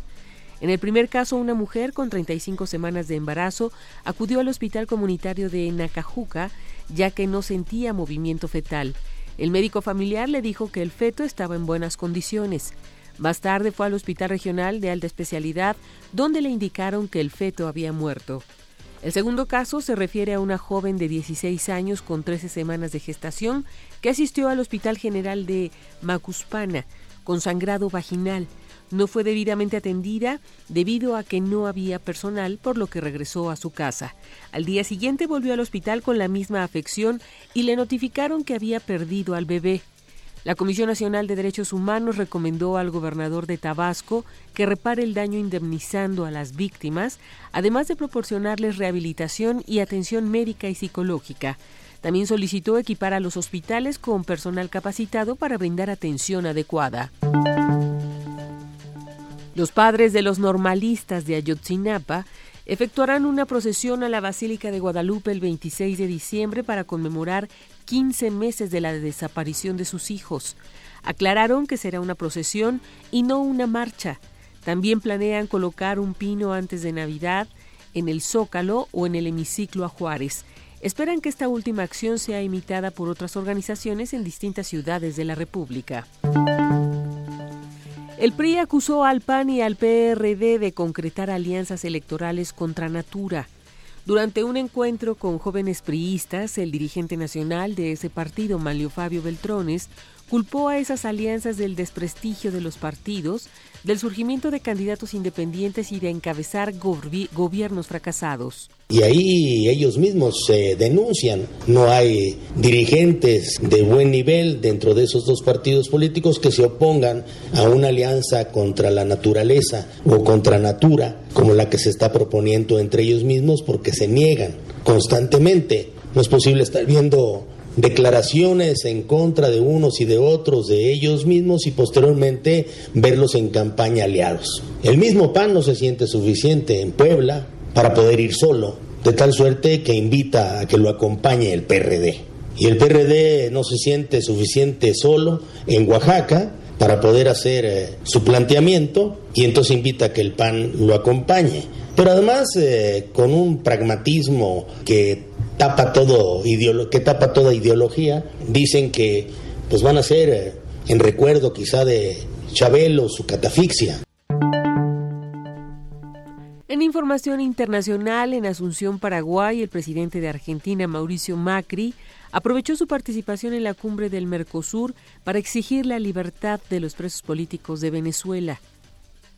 Quiero pedir expresamente, aquí delante de todos los queridos presidentes de los estados parte y asociados del Mercosur, por la pronta liberación de los presos políticos en Venezuela, porque en los estados parte del Mercosur no puede haber lugar para la persecución política por razones ideológicas, ni la privación ilegítima de la libertad por pensar distinto. A la reunión no asistió el presidente de Venezuela, Nicolás Maduro. Fue la canciller Delcy Rodríguez quien dio respuesta al Ejecutivo argentino al acusarlo de injerencista. Recientemente vimos con sorpresa cómo se imputaba a Eve de Bonafini, muy querida por todos los movimientos sociales de nuestro continente. Muy noble su causa. Y fue imputada por llamar a las manifestaciones pacíficas en contra de su gobierno. Si nosotros vamos a hablar de derechos humanos de forma franca, como lo pidió el presidente Macri, tenemos que hacerlo sin doble estándar y sin doble moral. Tenemos que hacerlo con sinceridad. Piden elevar el estatus del Consejo de Derechos Humanos de la ONU. El presidente del Consejo de Derechos Humanos de Naciones Unidas, Joaquín Rucker, llamó este lunes a los Estados miembros a elevar el estatus de ese órgano al mismo nivel que los consejos de seguridad y el económico en la próxima revisión institucional prevista para 2021. El embajador alemán sostuvo que el Consejo ha demostrado durante 2015 su relevancia política y un gran crecimiento que sobrepasó su rol actual como un órgano subsidiario de la Asamblea General. En un comunicado para evaluar las labores de esa instancia este año, Joaquín Rucker destacó la capacidad de respuesta a las crisis emergentes y su efectividad para abordar una amplitud de temáticas y situaciones de países. No obstante, dijo el diplomático, los desafíos en materia de derechos humanos siguen siendo enormes y no hay cabida para la complacencia. En este sentido, indicó que todos los actores, incluida la sociedad civil, tienen la responsabilidad de mantener la funcionalidad y eficiencia de ese cuerpo de Naciones Unidas. Señaló que los estados, en particular, tienen un papel decisivo que desempeñar para evidenciar y denunciar los abusos que se cometen en el mundo. Rocío Franco, Naciones Unidas, Nueva York.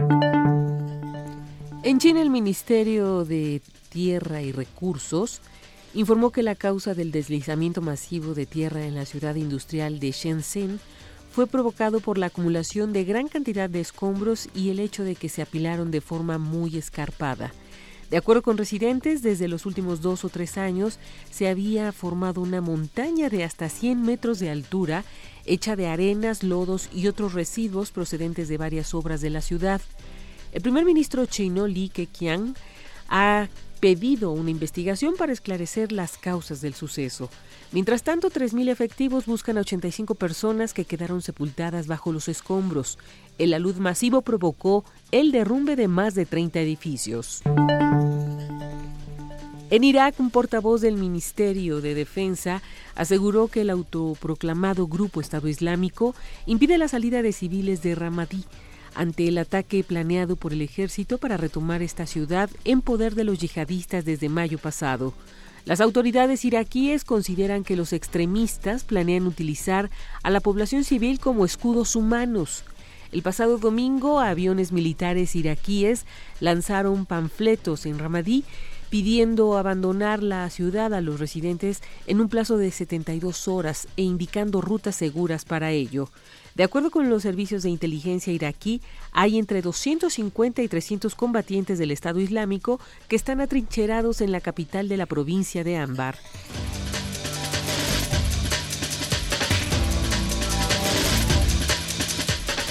Muchísimas gracias Elizabeth por este corte informativo de las 8 de la mañana. Nos escuchamos dentro de una hora. Hasta el rato Luisa Juanes, buenos días. Hasta el rato.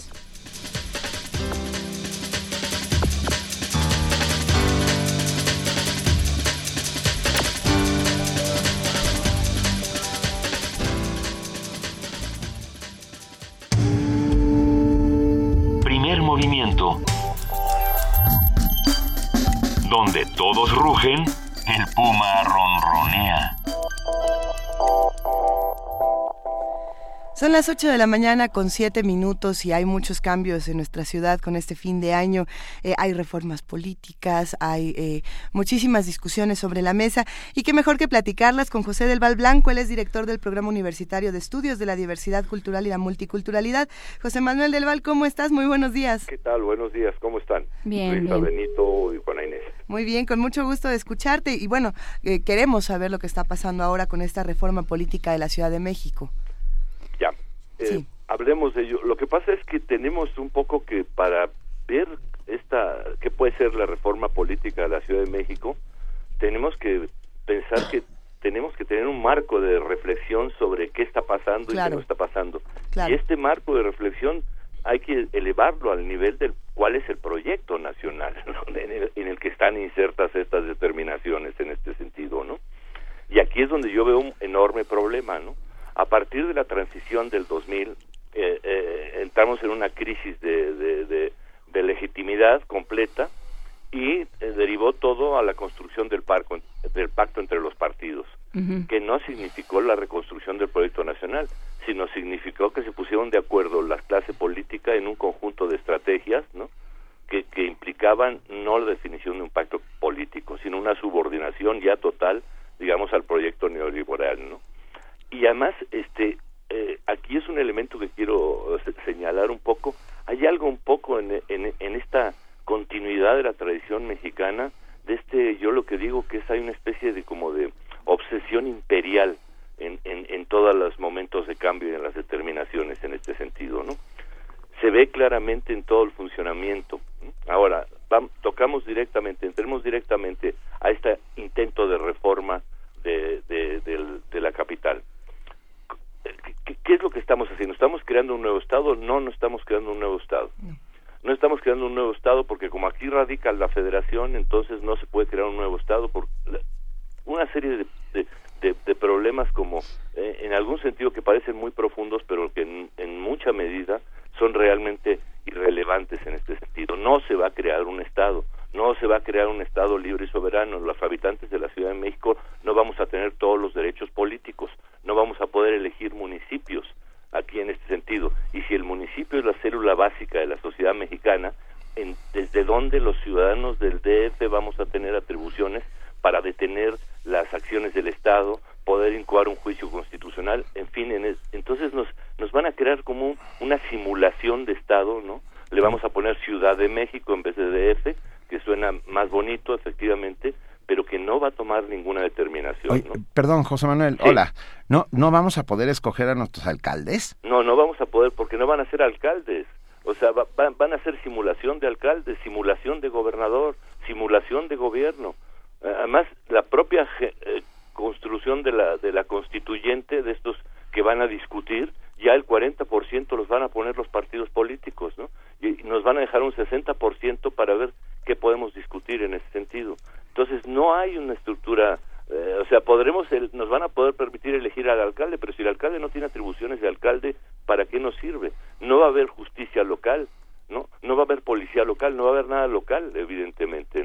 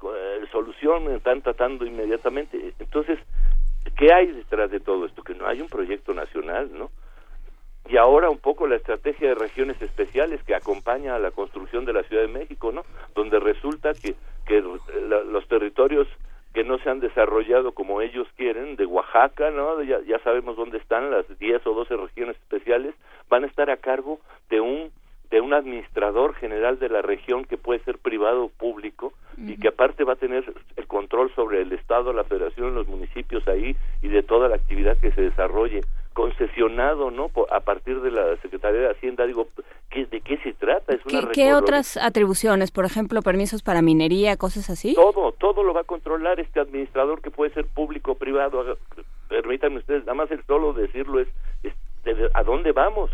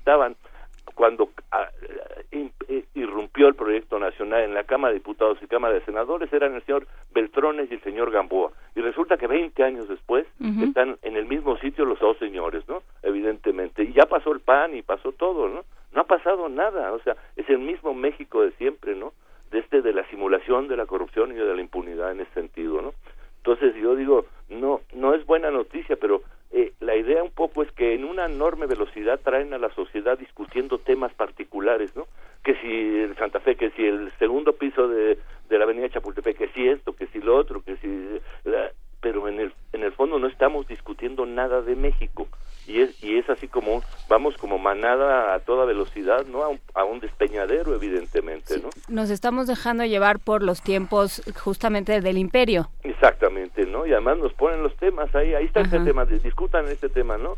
Ganamos, ganamos con el Chapultepec. ¿Qué ganamos con Chapultepec? Que cambien el proyecto, nada más, porque lo dijeron ya, ah, bueno, este no, bueno, pues lo vamos a cambiar porque sí vamos a hacerlo, ¿no? ¿Eh? Y el aeropuerto pasó lo mismo, ¿no? Ah, no quieren la TECO, bueno, pues lo vamos a hacer y vamos a estar encima, ¿no? ¿Eh? Y todo en ese sentido, ¿no? Eh.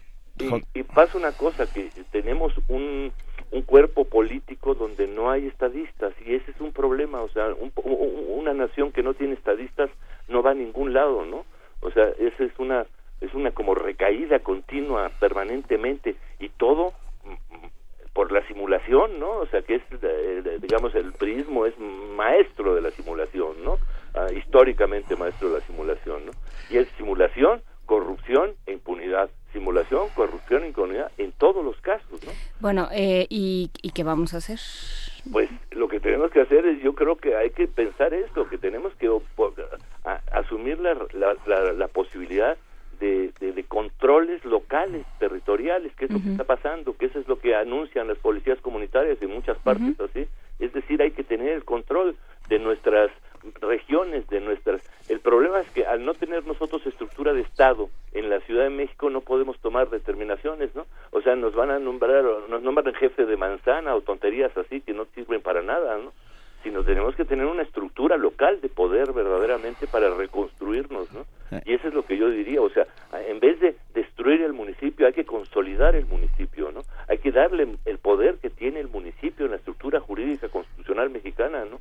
Que fue el principio de, además el principio de la revolución fue la destrucción municipal, ¿no? Acordémonos también, o sea, es que es que estamos jugando con la historia de México sin historia, ¿no? En ese sentido, ¿no? Y una de las características que tienen estos eh, actuales gobernantes es que la historia no les preocupa, ¿no? La historia les molesta, la historia les les, les hace ruido, ¿no? No necesitan historia de México, ¿no? Van a construir en México eh, y en todos los cuando llegan los presidentes nos dicen que vamos al, para el primer mundo, que ya vamos al primer mundo, pero es esta vocación imperial que tenemos desde la independencia. Acuérdense que nos independizamos como imperio mexicano, ¿no? Nos convertimos disque en república muy mal y no lo hemos logrado todavía completamente en ese sentido. Eh, estamos en ello muy lentamente, frágilmente construyéndolo. José Manuel del Val Blanco, te deseamos unas felices fiestas, te mandamos un abrazo y seguiremos hablando el, Claro año, que sí. el año que viene. Claro que ¿Eh? sí, seguiremos hablando y muchas felicidades para todos. Muchas felicidades para mejor ti. año el que viene. Sí, que- sin que- duda, mejor año para Lo todos. construiremos todos juntos y te Claro mandamos sí. un gran abrazo, José del Val. Un abrazo.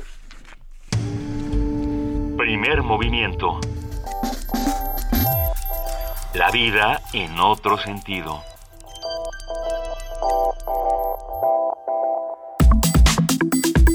Nota del día.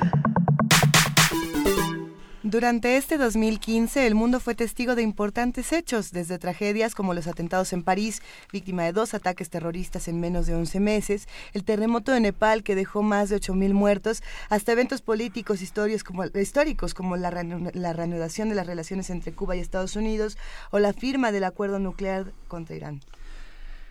Ah, en mayo, la Organización Mundial de la Salud declaró que el brote de la epidemia de ébola en Liberia había terminado después de más de un año.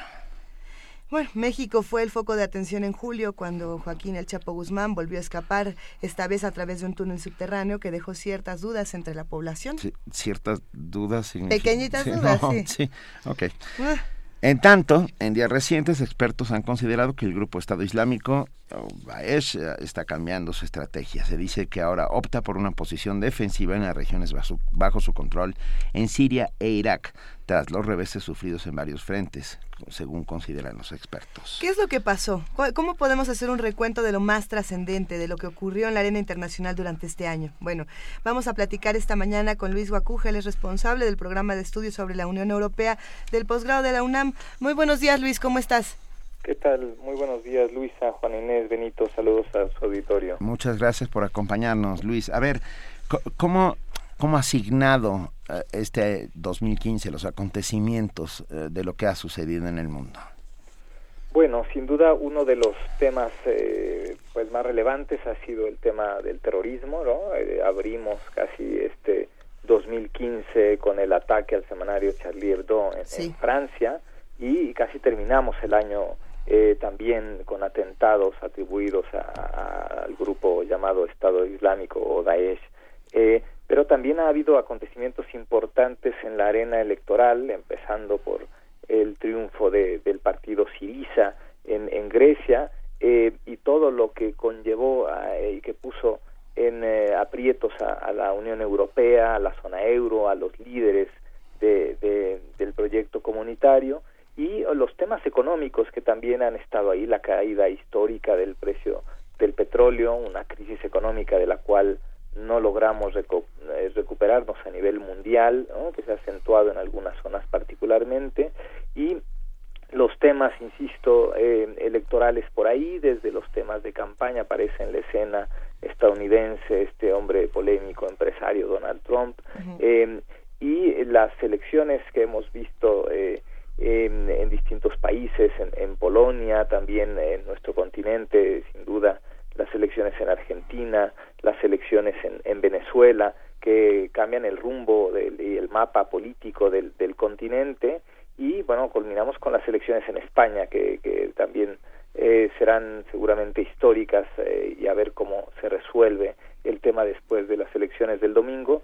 Y acontecimientos sin duda relevantes como el encuentro entre eh, Estados Unidos y Cuba, Ujú. eh, eh, la estrategia de algunos países frente a, a, a los temas, por ejemplo, la cumbre del cambio climático en París, que también se vuelve histórica por haber alcanzado un acuerdo de naturaleza vinculante y en otros continentes, bueno, podemos hablar del histórico encuentro, reencuentro entre China y Taiwán también después de más de seis décadas de distanciamiento. En fin, ha sido un, año muy muy activo en el terreno internacional que eh, cambia eh, el rumbo y eh, las prioridades internacionales en muchos aspectos. Ah, oye Luis, hablando de las elecciones en España, ah, ¿tú cómo lo ves? ¿Piensas que, que, el PP podrá gobernar pese a todo? ¿Que Ciudadanos o Podemos darán un voto de confianza por la continuidad? es, es, complicado. Creo que eh, Rajoy ha hecho de la intransigencia su bandera y ahora se ha vuelto contra él la intransigencia. Entonces nadie quiere pactar con él. Eh, es, un, es un problema serio para el Partido Popular. Inclusive eh, ya pues han, despertado las críticas dentro del propio Partido Popular eh, hacia Mariano Rajoy. Tiene la posibilidad de aliarse con, con este partido de ciudadanos, pero también, digamos, una alianza entre el PSOE y, em, y, y, Podemos sería muy fuerte, digamos. Entonces, la em, eh, todavía no se resuelve el tema, ¿no? Incluso la probabilidad de, que se determine convocar elecciones en, abril está, está presente si no se llega a un acuerdo pronto entre las fuerzas políticas para para designar a un presidente del gobierno, ¿no? Está está complicado, yo creo que es un panorama muy interesante porque justamente eh, los partidos de jóvenes, ¿no? y, y los jóvenes han optado por votar a jóvenes eh, y, esto no es casualidad, o sea, en un país que va saliendo de la crisis pero que tiene un desempleo juvenil del 50% y algunas regiones de España a más alto del 50%, ¿no? Entonces es un tema no resuelto, evidentemente hay indignados que siguen ahí y, eh, y, y, lo tiene complicado eh, Mariano Rajoy para, para poder formar gobierno.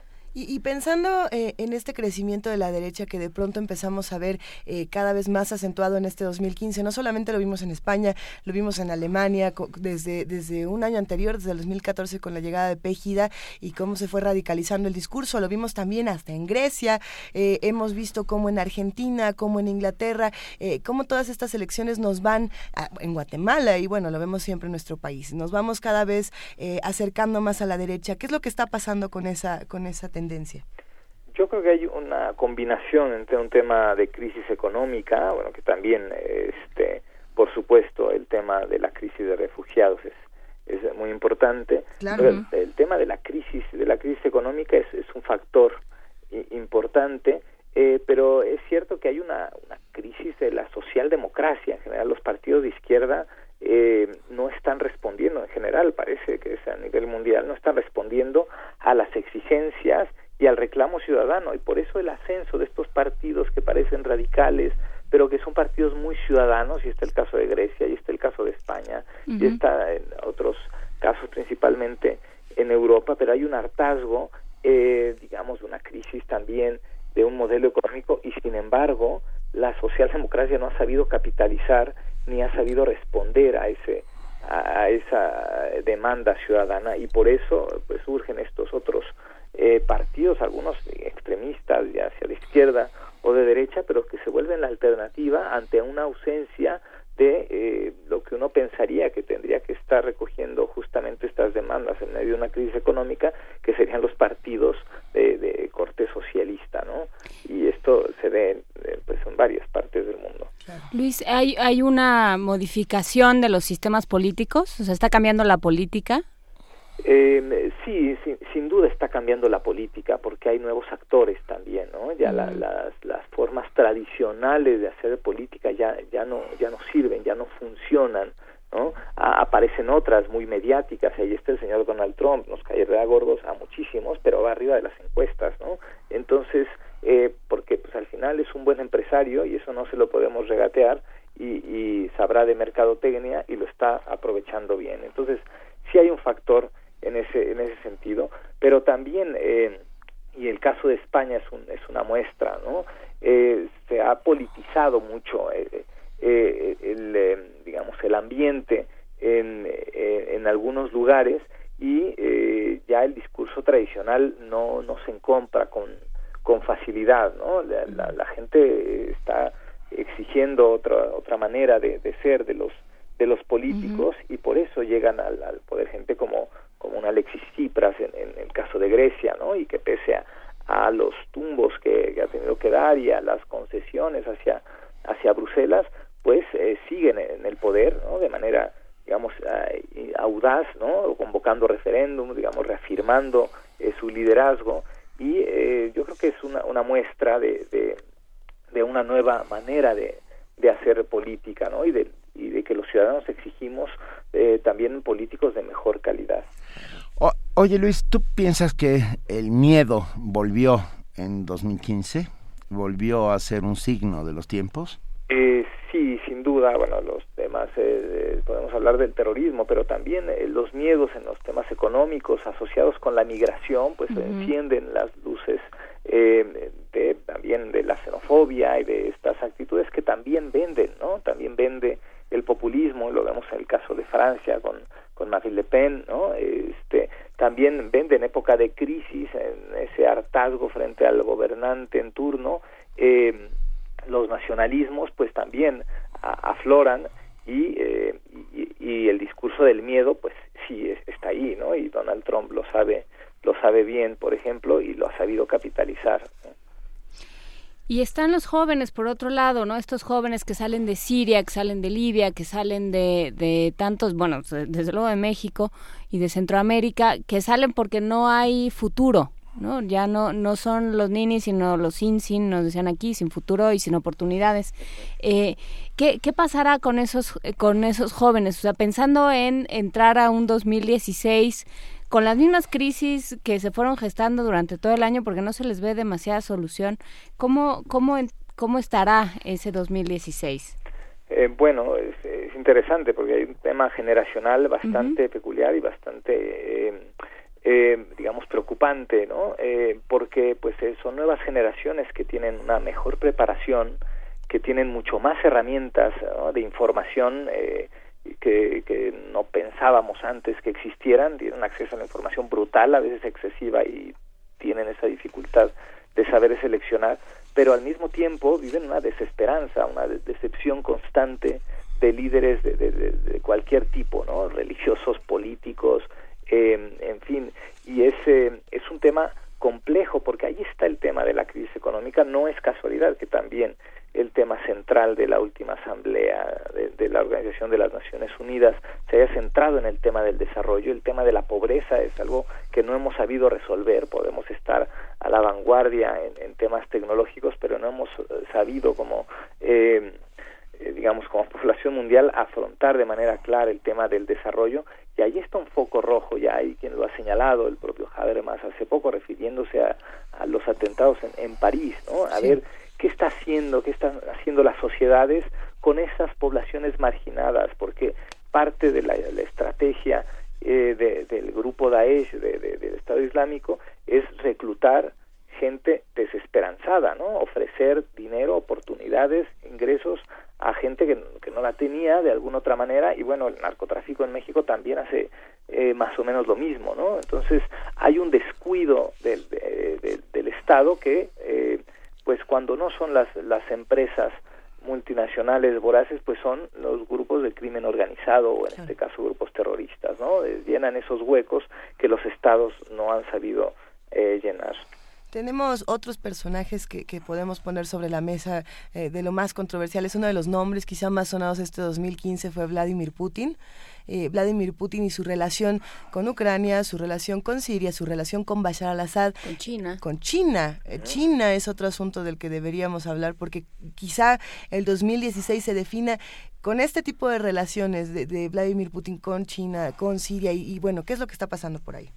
Claro, e, evidentemente, ¿no? Los uh, son los actores que antes no veíamos, ¿no? Hay quien dice que ahora el copiloto de Estados Unidos es, es China, ¿no? Eh, evidentemente, esos temas económicos eh, eh, complejos, pues ya con una presencia importante en el Fondo Monetario Internacional con su moneda.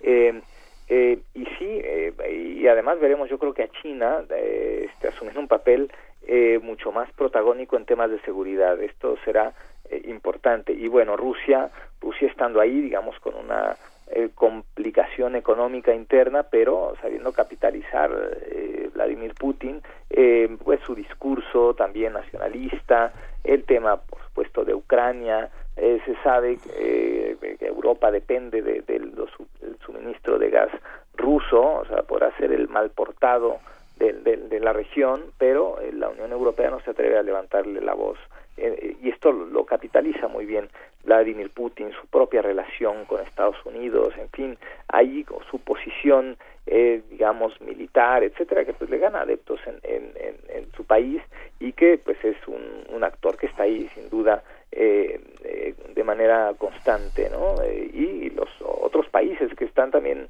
por ahí, bueno, la India con un ascenso también muy relevante en términos económicos y el, el mapa político económico cambia. Eh, digo que en este año 2015 ha sido muy evidente por muchos eh, por muchos factores. Luis yo quisiera saber si hay alguna buena noticia que nos haya dejado el 2015 la cumbre bueno, pues sí, tal vez la COP 21 es una, una buena noticia, digamos, eh, al final es una amenaza. Yo creo que hay muchas amenazas globales, el cambio climático es una de ellas, ¿no? el haber logrado eh, con las complicaciones propias, con el antecedente de Copenhague, con el, emblemático y lo reciente de los atentados en, en, París, precisamente, haber podido llegar a un acuerdo vinculante en, en, en, la COP no es como muchos hubiésemos querido, digamos, no es tan ambicioso como se pretendía, pero, pero al final se alcanzó un acuerdo histórico sin duda, vendrá la parte de las ratificaciones, etcétera, pero eh, yo creo que es de lo de lo rescatable de este 2015 en el contexto internacional. Y pensando, eh, pensando digamos, como, como profesional de, de estos estudios, Luis, ¿qué temas ponen ahora ustedes sobre la mesa que antes no ponían? O sea, pensando, por ejemplo, en extrañas alianzas entre China y Rusia o, o la fuerza o, o la posibilidad de la Unión Europea de desaparecer, ¿no? ese tipo de cosas. ¿Qué, qué, qué temas tienen para este año que no tenían en otros años? Bueno, sin duda un, un, factor que está ahí es el tema de la seguridad internacional, ¿no? la lucha contra el terrorismo, que pues eh, es intermitente, ¿no? Después de los atentados del 11 de septiembre de 2001, eh, pues eh, también ha cambiado el, esquema de seguridad a nivel internacional, pero ahora sin duda, o sea, el, el, el reto que plantea este grupo Estado Islámico es, es, es monumental eh, y, exige otra manera de coordinarse. Yo creo que el tema también de la migración y el tema de refugiados es otro factor eh, muy importante em, eh, para poner en la agenda en, en, diversos foros internacionales, ¿no? El tema de seguridad, sin duda. Yo creo que el tema de la cooperación con mayor responsabilidad, hay un montón de foros sobre cooperación internacional para el desarrollo, pero parecen insuficientes. Y esto también ha hecho que aparezcan igual en la escena otros actores. Y ahí vimos a Bill Gates como un protagonista en la COP21, ¿no? los entes privados que deciden también actuar en el entorno global eh, de, una manera diferente que antes no veíamos. Y, y también pues habrá que hablar de este eh, liderazgo y, este fenómeno que se enfrentará también a una crisis interna que es el, tema del, del, Papa Francisco, ¿no? Ahí aparece en la escena eh, de manera interesante, no solo en el proceso de paz de, de, Colombia, que también eso hay que señalarlo como una muy buena noticia, sin duda, para este 2015, eh, en los temas de Cuba, con Estados Unidos, creo que el, el papel del Papa Francisco metido mucho en los temas de derechos humanos, migración, pero también ha sido eh, interesante sin duda en la escena eh, internacional y en fin hay, nuevos retos y entonces se, hay una exigencia de nuevos actores y de nuevos líderes y de nuevos liderazgos algo que sí está acusando a Europa por ejemplo no yo yo veo lejana digamos la desaparición de la de la Unión Europea pero está en una crisis importante no el desgaste que hubo me parece que innecesario con el tema de Grecia y tal pues después le cobró factura a la Unión Europea porque una, una Unión Europea desunida frente a factores mucho más preocupantes como el tema de los refugiados y ahora los temas del, terrorismo. Luis, ¿te parece que este fue un año inesperado? Es decir, eh, si nosotros nos pusiéramos a analizar desde, desde 2014 lo que podría ocurrir en el 2015, ¿Crees que hubiéramos sabido lo que iba a pasar? Vaya, nunca se puede saber, pero, pero ¿te parece tan inesperado lo que ocurrió en términos sobre todo de violencia? Eh, bueno, tal vez para la gran mayoría de la población sí, ¿no? Eh, para algunos estudiosos que van siguiendo, por, el, por ejemplo, el tema eh, de los conflictos árabes y tal, yo creo que veían venir el estallido de, de, de eh, y el protagonismo de, de, del grupo Estado Islámico, por ejemplo, ¿no? Eh, no sé si los economistas advertían este tema eh, económico y la crisis eh, del petróleo.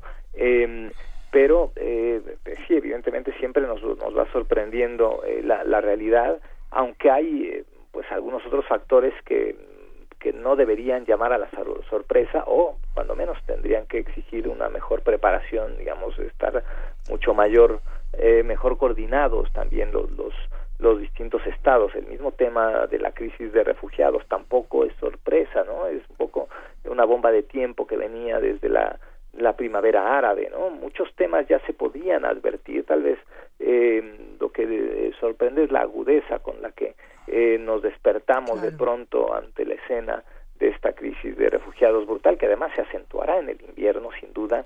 Eh, los temas eh, eh, también de, de violencia en, en muchos sentidos, ¿no? El ascenso, el cambio de, eh, eh, de estrategias y de actores en otros temas, en, en México, digamos, también el tema del narcotráfico, del crimen organizado, pues va, va cambiando, ¿no? Y en distintas partes del continente y del mundo pues tiene otras maneras de manifestarse y, y- y bueno pues ahí están. Sin embargo estos ejemplos no sin duda este acercamiento entre el gobierno colombiano y, y las FARC pues eh, queda ahí también como, Claro. como un ejemplo interesante.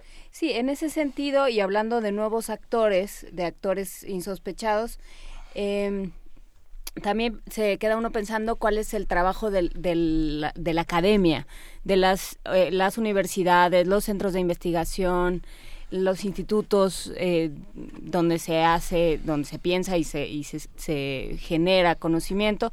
Pues eh, sí, ¿cuál es nuestra responsabilidad frente a esto? O sea, ¿qué, qué toca hacer? ¿no? Si ya sabemos por dónde vienen los problemas, Ujú. ¿qué le toca a la academia? Claro, bueno, eh, qué, bueno que tocas ese tema, es un tema que, que siempre eh, pongo sobre la mesa eh, en el debate eh, con mis colegas, porque eh, yo trato de incidir en, en la vida pública y creo que es una exigencia, Juan Ramón de la Fuente lo hizo ah, un poco antes de irse de la UNAM, dejó ahí a unos eh, macroproyectos que tenían una filosofía bastante interesante y en pocas palabras decía, a ver, el académico debe salir de su cubículo y eh, este actuar e interactuar con las con los actores eh, públicos, ¿no? Incidir, porque es la, eh, es una responsabilidad más en, eh, en la escena que vivimos en, México. Creo que los académicos tenemos esa responsabilidad, sí, de salir de las aulas eh, y, y- tratar de influir en, la vida pública, eh, en el Congreso, en las dependencias, en eh, más allá de, de la investigación, hay que salir a, a influir, porque hay, hay temas de los que conocemos más que nadie, o sea, los, los funcionarios públicos van cambiando, los embajadores van cambiando y los académicos estamos ahí escribiendo, haciendo nuestras nuestros análisis, eh, podemos eh, hacer eh, eh, predicciones, eh, pero pues si eso no sale de, de un libro, de eh, una calificación en el SNI, pues no sirve de mucho. Creo que hay una responsabilidad importante de la sociedad civil en general eh, en el mundo, particularmente en, en nuestro país, pero creo que la academia tiene que influir de mucho mejor manera en la vida pública, eso sin duda. Luis Guacuja, muchas gracias por estar esta mañana de 22 de diciembre con nosotros. Te Aquí mandamos te vamos a seguir pidiendo que influya, así que estés. Sí, por supuesto. Te mandamos un enorme abrazo, felices fiestas y nos vemos el año que viene, si, si se puede. Claro que sí, siempre es un placer conversar con ustedes, Luisa, Juana Inés, Benito, un abrazo muy Vale. fuerte y gracias. por Un abrazote. Un Hasta luego. Hasta luego. Primer movimiento. Donde todos rugen, el puma ronronea.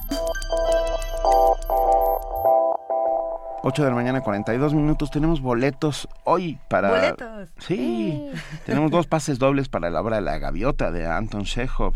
La cita es hoy martes 22 a las 8.30 en el Foro Shakespeare, Zamora 7 en La Condesa. Por Twitter, eh, hashtag La Gaviota más su nombre y los dos primeros que nos lo envíen serán los los ganadores de estos boletos. Hay que, hay que pasar, hay que estar media hora antes en la taquilla a las 8 ah, en el Foro Shakespeare. A los dos primeros, venga. Y eh, ya es momento, ya llegó el momento de que se abra el telón de el segundo acto de nuestra pastorela. Esta pastorela que comenzamos ayer, escrita por Germán Dehesa y, y Roberto, Suárez. ya me lo aprendí. El ángel arrepentido que el esperemos. ángel arrepentido. Esperemos que la disfruten muchísimo, tanto Una- como lo disfrutamos hacerla. Por supuesto, una producción de primer movimiento. Pero nada más en nuestro capítulo anterior, ¿qué tal que no Ah, lo bueno, vieron sí, ayer? en nuestro razón. capítulo anterior eh, se presentó a los pastores, se presentó a los narradores de esta historia, que son los juglares, y... eh, Y el diablo. Y el, y el diablo. Los diablos la decidieron que iban a de hacer un- unas travesuras para Iban a mandar a, un pastores. ángel, a un ángel extraviado, a Heraclio, a que, a que armara una fiesta con los pastores y los desencaminara de Belén. ¿Y ya los desencaminó? Y ya Está en en eso está. A ver qué pasó, vamos a escucharlo. Primer movimiento. Donde todos rugen, el puma ronronea.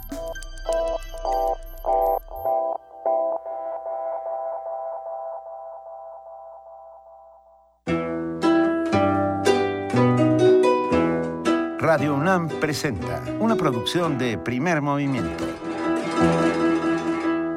El ángel arrepentido. Obra en tres actos de Germán Dehesa y Roberto Suárez. Esta obra se llevó a la escena por vez primera el 22 de diciembre de 1965. El ángel arrepentido. Segundo acto.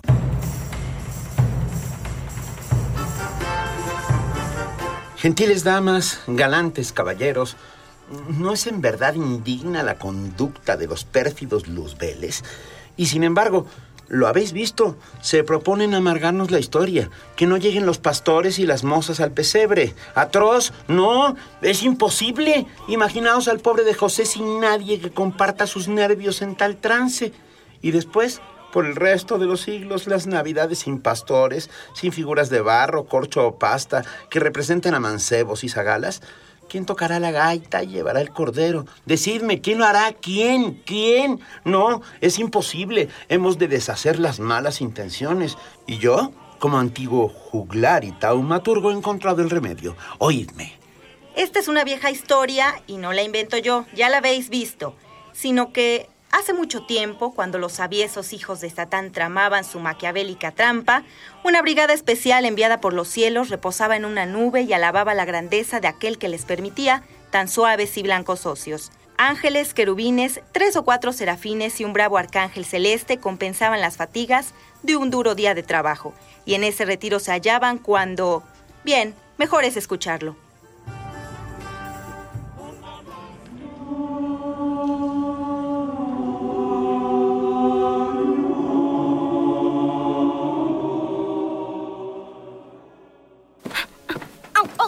¡Ay! ¡Ah! ¡Imposible! No se puede brincar en esa nube, es demasiado elástica. Ay, ¿por qué mejor no estáis quieto y me dejáis reposar? Pobrecito. ¿Es que estáis tan cansado? Hoy tuviste que barrer 78 nubes. Uy, uy, uy. ¿Cómo se ve que sois nuevos en el servicio? De todos quejáis. Serafín Cordero, no debéis hablar así a vuestros hermanos. Pedidles perdón. Os pido disculpas, hermanitos. Estás perdonado, Serafincito. Y vosotros, ángeles novatos, no debéis quejaros del trabajo, que en realidad es poco. Esperaros para enero, cuando tengamos que hacer el inventario de todo el cosmos. Eso sí que es pesado. ¿Verdad, Serafín Cordero? Agobiante. A mí el año pasado me tocó la Vía Láctea y acabé exhausto. Eso sin contar que se me chamuscaron las alas con los rayos cósmicos. Bueno, pero, todavía faltan algunos días para el nuevo año. Mientras tanto, podríamos jugar a algo. Pero algo que no sea de moverse. ¿Qué les parece una partidita de dominó? No. ¿Qué no os pareció suficiente lo de Heraclio? Correcto. Entonces un pocarito sin apostar. Lo jugamos de apellisco. Tampoco. Todos los juegos de azar están prohibidos. Pues si no se puede jugar, Vayamos jubilosos a alguna nube de sodas a tomar algo. ¡Yum! Se me antoja un néctar de rompope. Y a mí un tres Marías, dicho sea con todo respeto. O una horchata tan blanca y espumosa. Pues yo me inclino por una cuba. ¡Horror! Esa bebida está prohibida por razones políticas. Prohibidísima. Además ya no es hora de salir. Son las 10 de la noche y nos toca la avanza. ¡Atención! Ángeles, querubines, serafines, firmes. Lora al Señor que creó la tierra. La estrella. La flor. La luna. El sol. El árbol. ¡Lotería! Llamando al Arcángel 007. Urgente. Llamando al Arcángel 007. Repórtese. Corte y cambio. Qué extraño, yo ya pasé mi informe y chequé mi tarjeta. Arcángel 007, reportándose. Cambio. Misión especial para 007 y compañía. Heraclio, el ángel expulsado de la nube 23, se ha unido al enemigo. En esta noche especial trata de evitar que los pastores de Belén vayan al portal. Entren en acción inmediatamente. Cambio y fuera. Osh, ya sabía yo que ese Heraclio nos iba a dar muchos disgustos. Pues a mí ya me dejó sin siesta. ¡Ay! Pero eso no se va a quedar así. ¡Agárrenme que yo lo mato! No digas eso, Serafín del Monte. Pues va a sonar más feo la regañada que nos van a dar si no detenemos al descarriado de Heraclio. Calma, hermanos, calma. Es cierto que ese mal ángel nos jugó sucio, pero nosotros sabremos arreglar el asunto. Urge planear algo para contrarrestar la maldad del nefando Heraclio. ¡Agárrenme que lo hago talco! Deja ya la violencia, que no te queda, y pensemos todos en un plan de ataque. Mmm, podríamos aparecernos a los pastores. En nuestra última aparición tuvimos mucho éxito. Además, nos veíamos muy monos con nuestro resplandor. Eso estaría bien, porque de paso le meteríamos un susto de época al Heraclio. Pero se os olvida, hermanos, que para aparecerse hay que solicitar permiso con 10 días de anticipación a San Gabriel en la oficina de espectáculos. Pero esta es una situación de emergencia. Voy volando al cuartel general a mover mis influencias y veré qué podemos hacer. Serafín, tome usted el mando de la nube en mi ausencia. A la orden 007.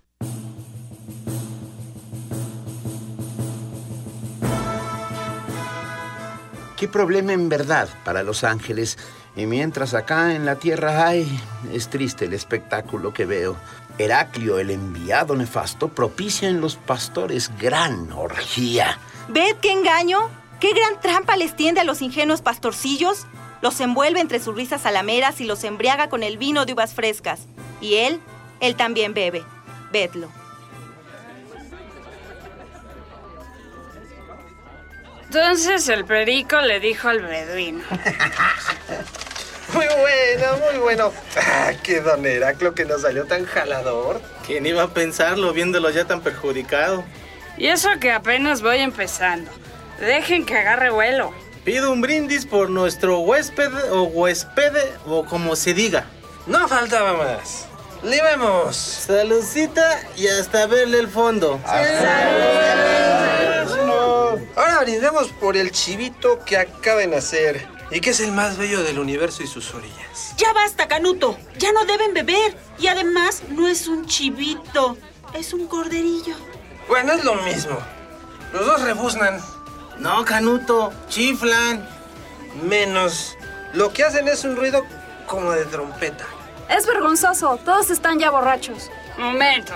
Distinguida Zagala, estamos entonándonos, que es muy distinto. Pues usted dirá lo que quiera, viejo sonsacador, pero en nuestras fiestas nunca se había visto una cosa así. Nunca. Siempre nos divertíamos mucho, pero nos portábamos bien. Claro que sí, yo nunca había visto a mis amigos en este lamentable estado. Ahora sí, ya se enojaron las damas. ¿Qué hacemos, mi buen Canuto? Déjalas, mi Ericlasio. No más faltaba que ya no pudiera uno divertirse sanamente. Unas cuantas copitas a nadie le hacen daño. Al contrario, el alcohol es muy bueno para los nervios. Oh, bien sabía yo que esta noche no deberíamos haber hecho fiesta. Yo estoy muy triste. Nunca debimos haberle dado hospitalidad a ese viejo malvado de Heraclio. Podríamos haber ido a pasar la noche con el cordero recién nacido. Hasta aquí este espectáculo funesto. Mis ojos se abochornan solo al verlo. ¿Y las fuerzas del bien? Ahora es su turno, y en ese instante veréis cómo un intrépido arcángel, los ángeles, serafines y benditos querubines salvarán a los pastores de tan atroz bacanal.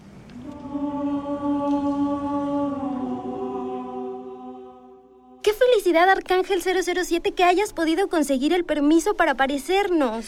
Uf, no sabéis el trabajo que me costó localizar a San Gabriel. Bien, pero ya estamos aquí. ¡Ay! Ahí está Heraclio disfrazado. Ahora verás lo que es canela. Bueno, bueno, listos para aparecer. ¡Momento! Espera, arréglate aquí, aquí, acá. Ay, ay, tu cabello. Sí, ya. ¡Listos! ¡Ay,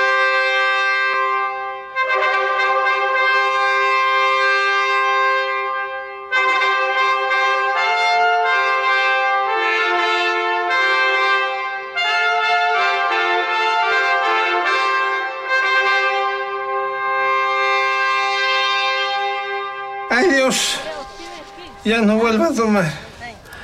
Estoy en unos pajarotes. Pastores, es vergüenza que os encuentre este enviado celestial en tan penoso momento. Si no fuera porque Dios sabe que todos sois buenos y que fuisteis orillados a este doloroso exceso, yo no me hallaría aquí. Ni nosotros tampoco. Es preciso que vosotros, pastores y zagalillas, os enteréis de una nueva que os llenará sin duda de gran gozo y alegría. Sabed, sencillos pastores, que esta noche en un portal que cerca, en Belén, se encuentra, ha nacido el niño Dios el Rey de todos los cielos, ha nacido de una Virgen, de María de Nazaret. Yo os lo vengo a anunciar para que presto dejéis esta diversión tan vana, os lleguéis hasta el portal antes de que sea de mañana y postrados le adoréis. Es pequeño como copo de nieve. Frágil como un rayo de luna. Tibio como noche de mayo. Id pues, pastores, y tú, Heraclio, arrepiéntete.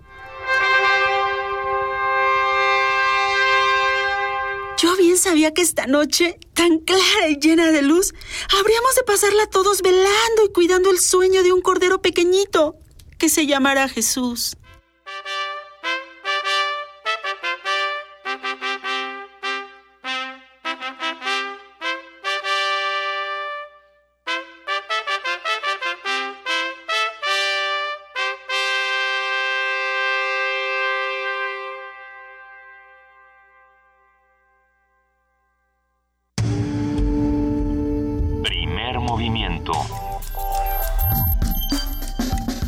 La raza habla. ¿Y qué pasó en este episodio? Estuvo Ba- bueno, buenísimo. Bajó el telón, bajó el telón. Mañana es la tercera y última parte de la pastorela del ángel arrepentido. Pero justamente yo estaba diciendo, pensaba que fuera del aire, ¿verdad? Que aquí los tenía porque tengo aquí que en este episodio participaron Miriam, Frida, Amalia y Dulce, que son en la corte celestial. Qué divertida corte celestial. Muy divertida qué corte celestial, sí. Vania, Arturo, Silvia, Pat y Patty, que son los pastores. Sí. Sí, sí, sí, estaba bien en si me faltaba alguien, pero no. Y Dulce y Benito, que son el juglar, ese personaje eh, antropomorfo No, y Cindy, extraño. Cindy. Ah, sí, Cindy, sí, me faltó Cindy. Benito y Cindy, que son el Que juglar. somos el- ese, ese juglar ah, doble. A dos voces, A ese dos juglar a la limón. Esperemos que estén disfrutando esta pastorela y que por favor nos escriban. Estamos en arroba P Movimiento, en diagonal Primer Movimiento Oh. UNAM y en el teléfono 55 36 43 39. Que nos cuenten qué les está pareciendo. Sí, quiero saber si ya se fueron todos de vacaciones. Parece Ah, que la mitad ya se nos fueron, ¿no? Ya se nos fueron muchos. ¿Están ahí? Es, ah, mándenos. Nosotros les mandamos un abrazo. Mañana también Tenemos vamos a frío, estar- mándenos un abrazo también, por favor. Todavía nos falta hablar de Guapango, se va a poner bien. Se va a estar bueno. Falta terminar el Grinch, hablar de Guapango. Falta terminar el Grinch, ahorita Falta regresando del corte del informativo. Por lo pronto nos vamos a un corte y volvemos. Primer movimiento. Donde todos rugen, el puma ronronea.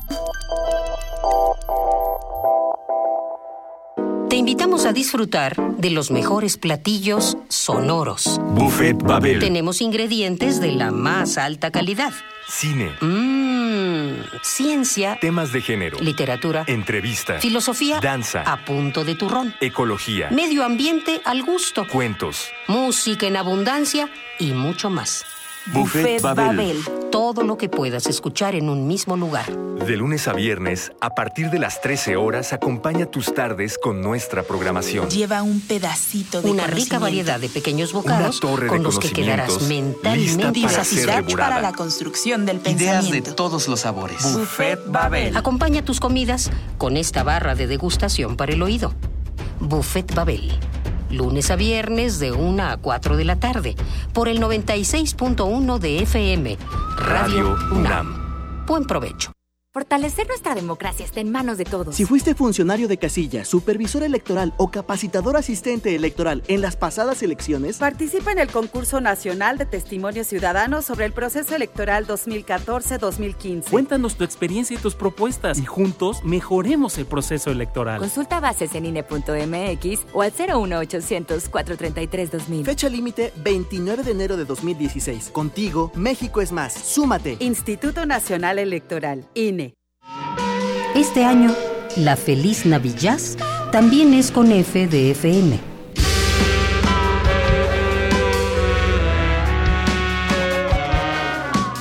Sí, no dejes de escuchar todo este 25 de diciembre Jazz de Hispanoamérica con ocasionales visitas canadienses en Radio UNAM FM. Pero mira cómo beben Una programación especial de 24 horas seleccionada para ti por Alain Derbez. Feliz Navillaz en Radio UNAM. Algo mejor que hacer que maldecir porque el regalo no era lo que querías. La Virgen está lavando y tendiendo en el romero los angelitos cantando y el romero floreciendo.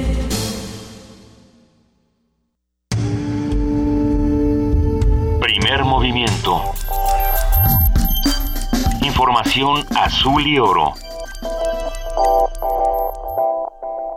Son las 8 de la mañana con 59 minutos. Va de nuevo el Twitter que es arroba PMovimiento, Facebook diagonal Primer. Movimiento UNAM. Porque y no están escribiendo porque no se saben el Twitter, ¿verdad? Eso es lo que pasa, no es que nadie nos esté oyendo. No, no, a ver, a ver, ya nos escribieron, nos, nos escribe Adam Beldarrain, Ada Iris, Belleza Mexicana, Rodrigo Garro, Tania Mafalda, Teres Aró, Viridiana Sandoval, Diogenito, Gustavo Martín, eh, Mali Ríos, Tania Ortega, Mauricio Medina, Claudia Guerrero, y todos ellos nos escriben así en el momento en el que les pedimos un apapacho, y todos los demás, Rafa Olmedo también, René Hostos, queremos mandarles un gran abrazo, gracias a todos los que nos están escribiendo.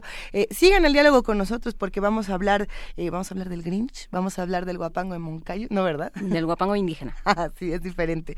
Pero vamos a hablar de muchas vamos a cosas. ver si es diferente, vamos a averiguar. Esas discusiones y todo lo que está pasando aún en nuestro país y en el mundo, porque aunque termine el año, las noticias no están terminando y no estamos haciendo una pausa, eso es importante. Eh, vamos a nuestro corte informativo de las 9 de la mañana con nuestra compañera Elizabeth Rojas. Bienvenida de nuevo, Elizabeth. Hola Luisa, Juana Inés, buenos días de nuevo. Buen día.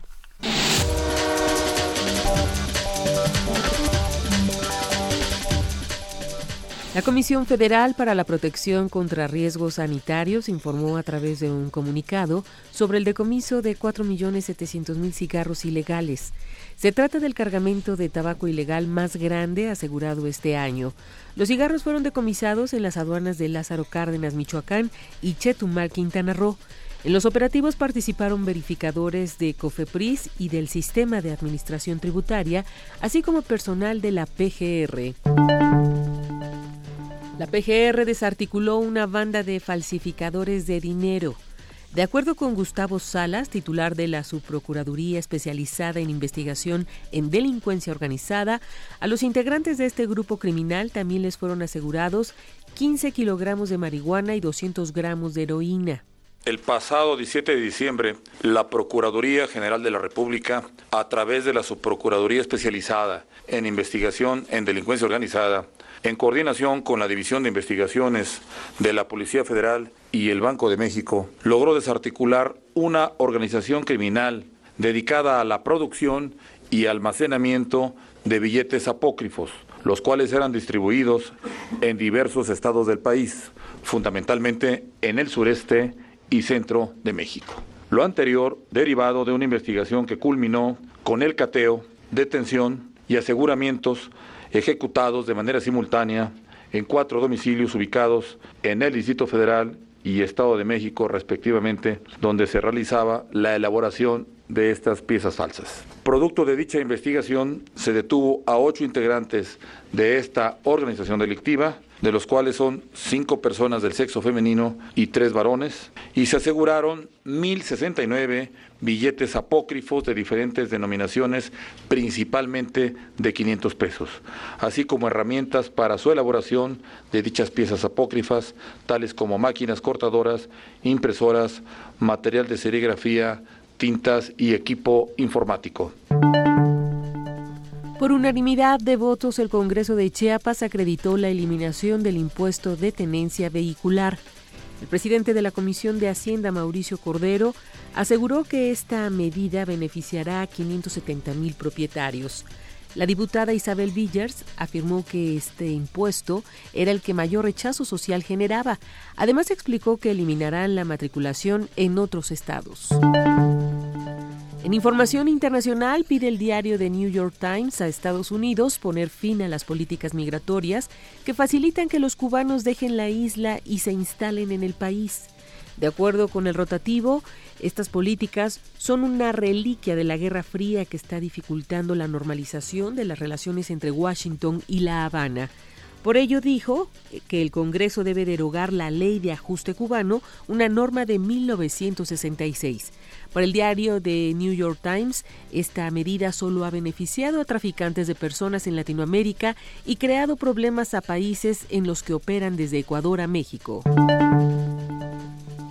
Pide el Consejo de Seguridad de la ONU un impulso a los esfuerzos de mediación en Burundi.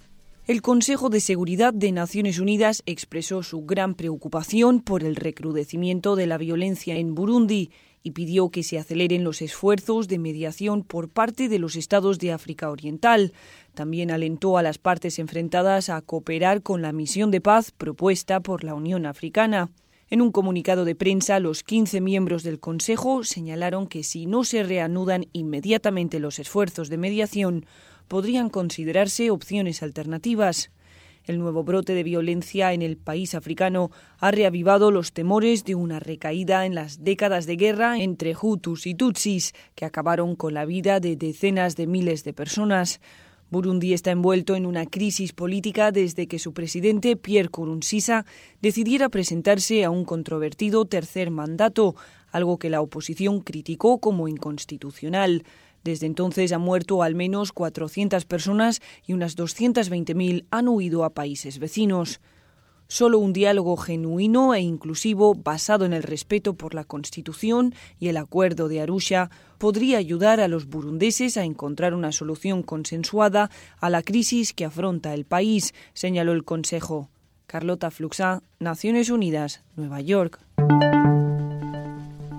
Este martes la compañía aeroespacial privada SpaceX completó con éxito una misión de gran dificultad técnica. Una cápsula Falcon 9 sin tripulación a bordo de la compañía californiana despegó desde Cabo Cañaveral para poner 11 satélites en órbita. Más tarde el vehículo regresó a la Tierra donde realizó un aterrizaje sin complicaciones. SpaceX se une así a Blue Orbit, la compañía de transporte espacial del fundador de Amazon, Jeff Bezos, que ya había conseguido que un cohete suborbital aterrizase con éxito en la plataforma de lanzamiento en Texas ocho minutos después de su lanzamiento. Esto fue considerado un paso clave en su campaña para fabricar cohetes reutilizables. La UNESCO condena el asesinato del periodista sirio Ahmad al-Mousa. La UNESCO denunció y condenó este lunes el asesinato del periodista Ahmad Mohamed al-Musa, cometido la semana pasada en Idlib, en el noroeste de Siria. En un comunicado, la directora general de la UNESCO, Irina Bokova, repudió el crimen contra el periodista que trabajaba para una organización defensora de los derechos humanos y se encontraba reportando sobre los abusos registrados en el área de Irak controlada por ISIS. Bokova afirmó que es inaceptable para la sociedad en su conjunto que quienes contribuyen al debate público tengan que pagar con la vida el desempeño de su trabajo. Almusa era reportero del colectivo ciudadano periodístico Están matando en silencio a Raqqa, centrado en las violaciones de las garantías fundamentales en esa región. Su asesinato, perpetrado por individuos armados no identificados, se suma al del director ejecutivo de la misma organización en el sureste de Turquía, junto al del jefe de producción de otro colectivo sirio de comunicación. Giselle Ducaten-Seiler, Naciones Unidas, Nueva York.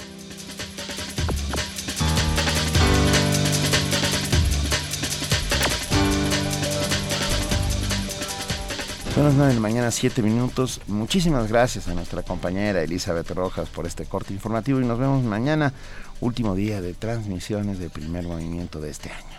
Así es, Benito. Buen día para todos. Muchas gracias. Gracias. Buen día.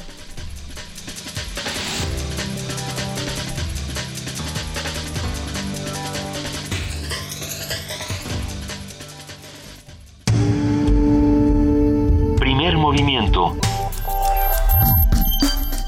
donde todos rugen, el puma ronronea.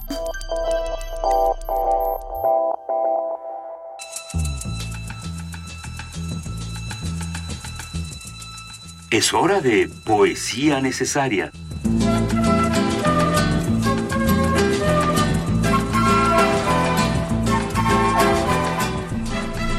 Nueve de la mañana, ocho minutos. Luisa Iglesias va a hacer el último trozo de el Grinch. y queremos dedicárselo a Cuauhtémoc, a Jojotemoc, que dice que es fan de Primer Movimiento, pero la neta, la Navidad se pone bien chafa con sus poemas de Grinch y bla, bla, bla. La Navidad ya sí era, ¿eh? Ya, era chafa. Nosotros solo vinimos a ponerle moñitos. Eh, Cuauhtémoc, ríete. Pásala bien, disfrútalo. Te mandamos un enorme abrazo desde aquí. Nos quedamos entonces en el Grinch. ¿Qué pasó en, en, la ocasión anterior, en ediciones anteriores? Ok, el Grinch estaba haciendo su plan macabro, se, metió a la perro nevera. que le ponía cornamenta de reno, ¿no? Así es, ya tenía, ya tenía el perro, ya se había metido a la nevera, ya se había robado todo y bueno, ahí nos quedamos. Apareció la niña, pequeña, justo. La mini Ju. Está, ¿Quién? Justo apareció y dice así. El Grinch se puso a empujar el árbol, no es broma, cuando escuchó un sonido débil como el arrullo de una paloma. Se dio vuelta rápidamente y vio a una diminuta quien no tenía ni dos años, la pequeña Cindy Lou quien. Al Grinch lo había descubierto la quien más pequeñita, que se había levantado por un vaso de agua fresquita. Miró al Grinch y le dijo, Querido Papá Noel, ¿por qué? ¿Por qué te llevas nuestro árbol de Navidad? ¿Por qué?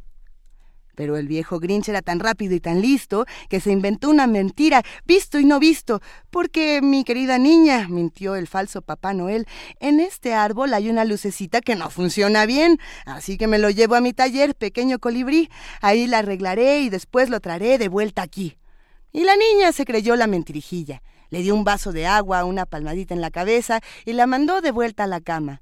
Y cuando Cindy Lou quien volvió a la cama apaciguada, el Grinch se llevó el árbol sin dejar una rama. Y para rematar la faena, se llevó del hogar hasta la leña. Luego ascendió por la chimenea el viejo farsante, dejando los muros sin más adorno que un alambre colgante.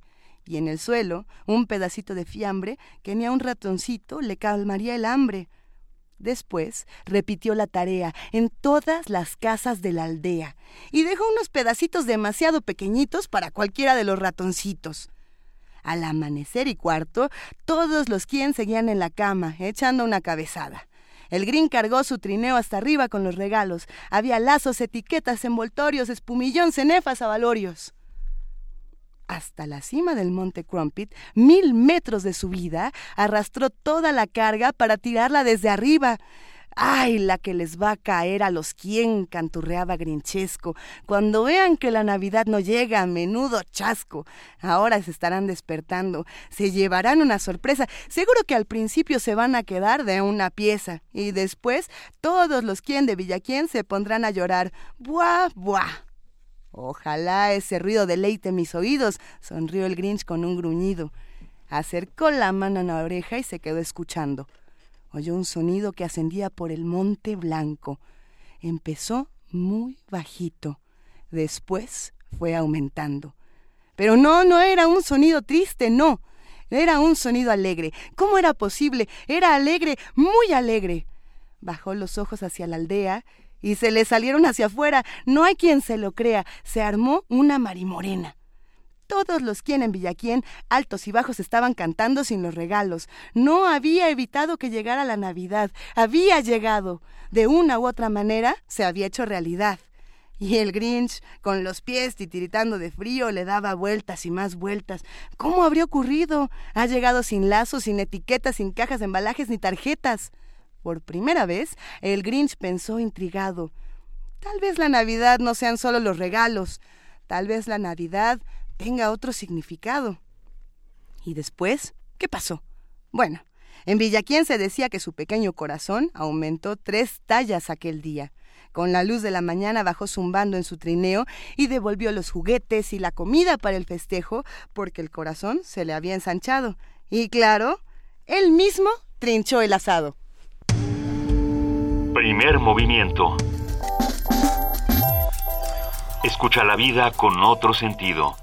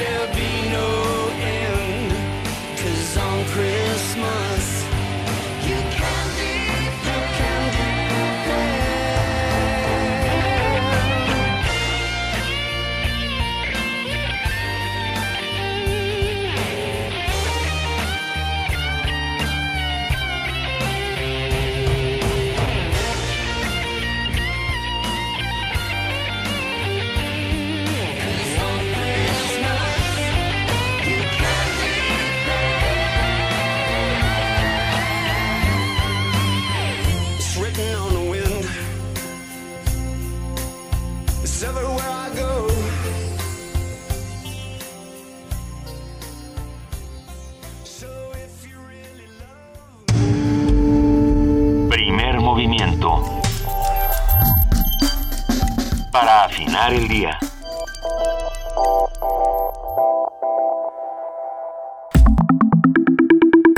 La mesa del día. Sí, pero no. A ver, acabamos de escuchar al gran actor inglés Billy Nighy cantando Christmas is All Around. Yo ya me, me tuve que ir a poner insulina en lo que A estaba mí- en la canción. A mí Pero me todo gustó. bien. A mí me gustó porque yo no soy Grinch, yo no soy Grinch, yo no soy Grinch. Ah, mira, histérica dice, así, Sí, así se Histérica, pone. ¿me dijiste? Histérica dice, eh, me acaban de hacer el día, gracias por poner a Billy Mac. Gracias, Billy Mac cantando. ¿Es un, ¿Es un avatar que tienes en Twitter? Sí, sí, y soy histérica desde... No, no. A ver, mil gracias. Carlos Carranza, que dirige Las Aureolas, Eh, ¿Quién además, es mi amiguito desde que que, es estábamos amigo en... ¿Ves? Sí tengo amigos. Carlos Carranza Uno. es... es mi club de amigos, el Carlos completo. Carranza es nuestro amigo. Carlos lo Carranza, queremos. gracias. Nos acaba de traer un, un panqué navideño. ah, y nos pone este bonito letrero para que el blues se convierta en un jazz que alegre, como ustedes lo hacen con nosotros. Un abrazo para todo el equipo, Carlos Carranza. El abrazo Ay, qué abrazote te mandamos, te Carlos. mandamos nosotros y muchas gracias a todos los que se manifestaron a partir de que dijimos de que pensábamos que estábamos solos. Elsa Georgina Razo, Adriana Angélica, Jorge Leiva, Gabriela Mijangos, Mundo Méndez, Carlos Valencia, La Meme, Susu GG, Adán G, Rocío Arteaga, Ignacio Buendía, Oscar San- Sandoval, eh, Alfredo Salazar Duque. Ah, un Alfredo. Sandoval nos dijo que su hijo estaba oyendo la Ah, sí, pastorela y que, le que gustaba. le había ¿no? gustado mucho, que a Sebastián le encantó la pastorela y que tiene siete años. Pues es para ti, este Sebastián, con enorme gusto y con enorme cariño de todo el equipo. Oiga, eh, también este por ahí R. Guillermo anda desatado el día Anda de hoy. Sí, no, bueno. Unos- unos chistes que sí, sí nos gustaron, sí, sí, Sí nos nos gustaron. gustaron. Pero bueno, ahora sí vámonos a nuestra mesa del día. En un esfuerzo ciudadano encabezado por el Consejo Supremo Náhuatl del norte de Veracruz, los próximos 28 y 29 de diciembre se realizará en Cumbre Soltepec el Festival de Guapango Indígena que se financia sin dinero de los gobiernos. Este festival retoma y reafirma los usos y costumbres de la comunidad. Para el pago de los gastos que genera este evento se hace una cooperación voluntaria de los habitantes de esa población ubicada en el municipio de Chicontepec. Entre los participantes del encuentro cultural estará el trío Dimensión Huasteca de Huauchinango, Puebla, eh, además de otras manifestaciones culturales de distintos grupos étnicos de la región huasteca, de los seis estados que conforman la región cultural. En total, 246 artistas engalanarán este evento. El Festival de Guapango Indígena se ha convertido ya en una plataforma de exposición de la cultura náhuatl, en materia de costumbres, festejos y tradiciones, así como de sus textiles, música, herbolaria y gastronomía. Y bueno, para brindarnos más detalles sobre este evento, hoy nos acompaña aquí en la cabina Francisco Lino Hernández, él es presidente del Consejo Supremo Náhuatl y coordinador general del Festival Anual de Guapango Indígena de Cumbre Soltepec, Chicontepec de Tejeda, Veracruz. Nos da muchísimo gusto que nos acompañes esta mañana, Lino, bienvenido, ¿cómo estás? Muy buenos días, gracias este por la invitación o por la oportunidad que se nos da aquí en Radio UNAM. Como- agradecido por eso. Este, No, para nosotros. Y de platicarles, venirles a invitar. Un enorme privilegio, que, por favor. este, que Cuéntanos. el auditorio nos escuche. Bueno, esto se realiza, el, el Guapango de Cumbre Soltepec se realiza el 28 y 29 de diciembre de 2000. Ya, Sí, ese ya hasta de tenemos su música celular, y todo, sí. sí, sí, sí. Cuéntanos, Eh, por favor. Vamos, eh, ayer apenas Perdón, precisamente... 28 y 29 de diciembre. 28 y 29 de diciembre de 2015. Ujú. Eh, apenas ayer acabamos de rebasar el número de artistas porque acabo de ver que lo, lo dicen. Ajá. Este rebasó 300. Excelente Hay, hay más danzas, este, hay más tríos. El único trío que este, el estado o entidad que nos faltaba era Querétaro, porque también es parte de la Huasteca. Claro. Está Tamaulipas, San Luis Potosí, Hidalgo, todos ellos este, estaban, están acudiendo con varios tríos y varias danzas. Solo faltaba Querétaro y Querétaro, Querétaro se apuntó apenas ayer en la mañana, en el transcurso de la mañana. Lleva dos, tres danzas, lleva dos, tres tríos, entonces ya rebasó los 300. Qué maravilla. Este, tenemos en el orden más o menos de lo que es el programa, el día 28-29, para los que son de las otras entidades y que probablemente acostumbran lo que es la, la religión católica, vamos a ofrecer una misa de bienvenida. Incluso hemos invitado, hace seis meses habíamos invitado al cardenal Norberto Rivera Carrera. Apenas hace un mes nos dijo que era imposible por las tareas que tiene para febrero del próximo año. Pero nos asignó a uno de sus auxiliares.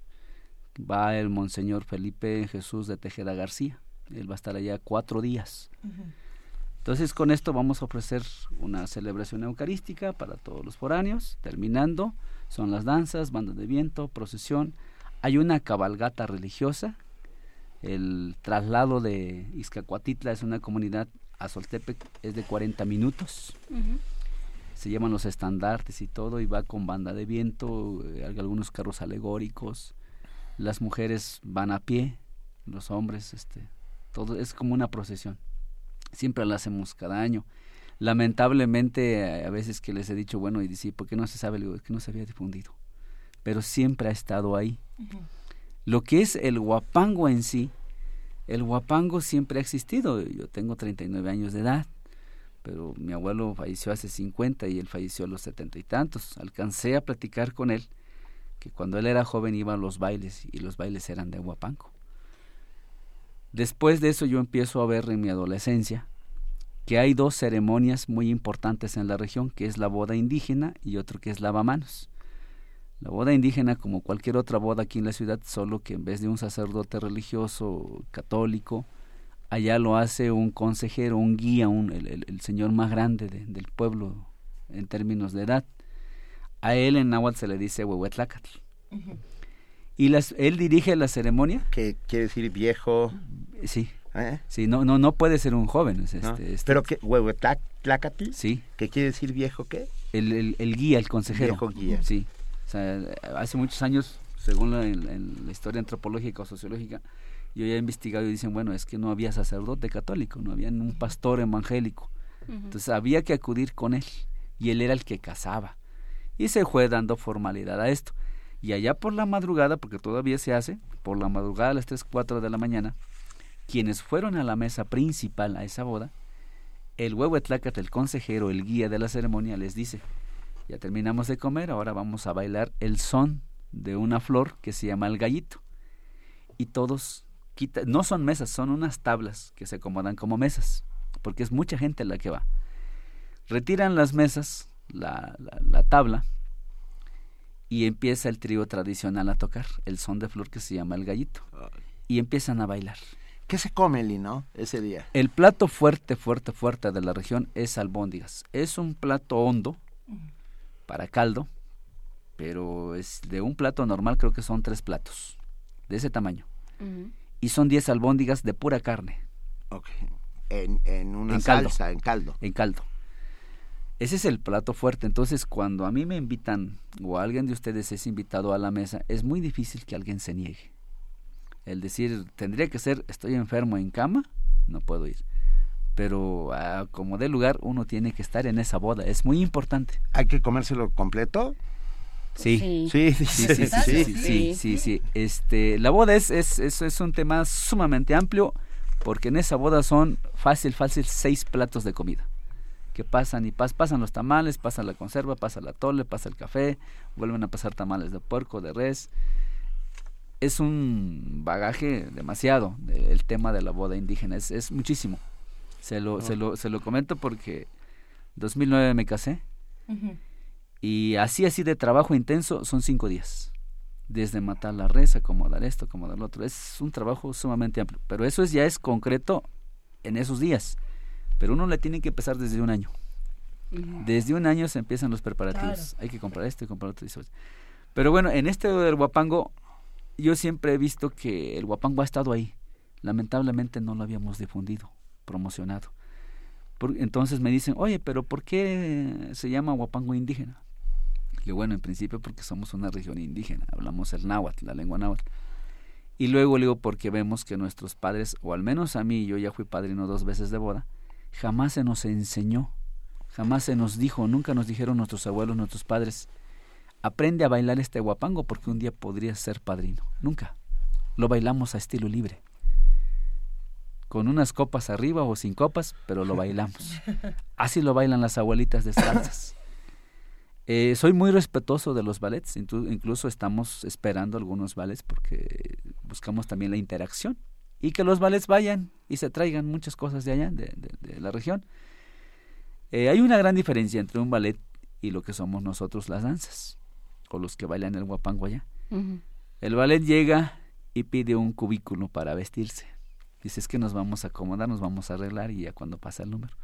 Nosotros no. Nuestras abuelitas ya andan vestidas así los 365 días del año con sus blusas, que es y sus nahuas. Bordadas. Bordadas. Entonces, se baila normal, o sea, para nosotros es algo normal. Lamentablemente es un lugar alejado y, y que no había podido difundirse, ¿no? Este, yo creo que esa es una buena pregunta. ¿Dónde está Soltepec? ¿Cómo se llega? De aquí de Central Norte, aquí de Distrito Federal, toma uno el autobús, hay, muy- hay va- muchísimas corridas a Álamo, Veracruz. No hay que ir precisamente a, a cabecera municipal Chicontepec porque se iría a dar vuelta. Entonces, llegar a Álamo, de Álamo, estamos hablando que ahorita en la autopista se sale antes de llegar a Tuxpan, media hora de Tuxpan. Entonces, por ejemplo, los del Distrito Federal, pues, conviene mucho porque va uno al Huapango y se pasa uno a la playa Tuxpan, está, está cerquita, a una hora. Eh, de aquí a, a Álamo son tres horas en autobús. Llegando a Álamo, hay autobuses, taxis que van a Soltepec. Estamos hablando de 30 minutos. Soltepec. ¿Y, y qué tiene el guapango que lo hace que lo hace ritual? ¿Cómo, ¿Cómo se baila el guapango? ¿Cómo se vive el guapango? A lo mejor nos lo podrías eh, platicar con un ejemplo musical, por ejemplo. Ajá. Podría ser, podría ser. eh, bueno, allá lo que estamos buscando es esa preservación de los tríos tradicionales. Porque son los tríos tradicionales. Pero entonces también estamos abiertos a que hoy día, por ejemplo, un trío huasteco Ajá. dicen, eh, queremos esto, queremos el otro. Entonces buscamos la manera de interactuarlo. ¿Qué instrumentos son? Violín, jarana y quinta guapanguera. En el caso, por ejemplo, tenemos a Trío Valle Dorado, que va a participar allá y podríamos escuchar lo que es la canción Aguañeve. Venga.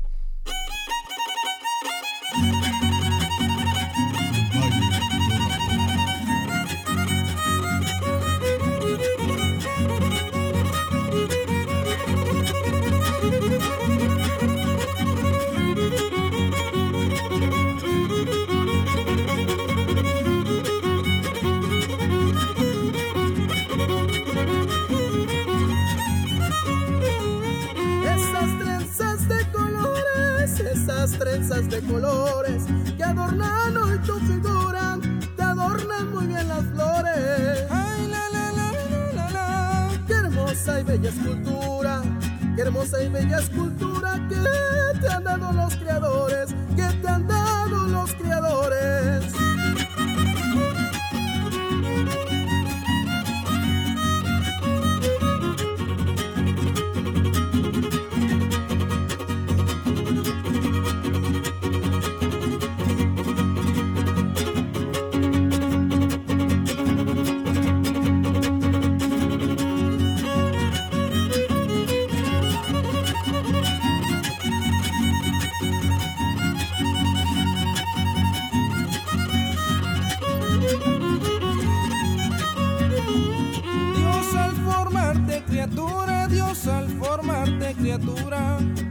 Te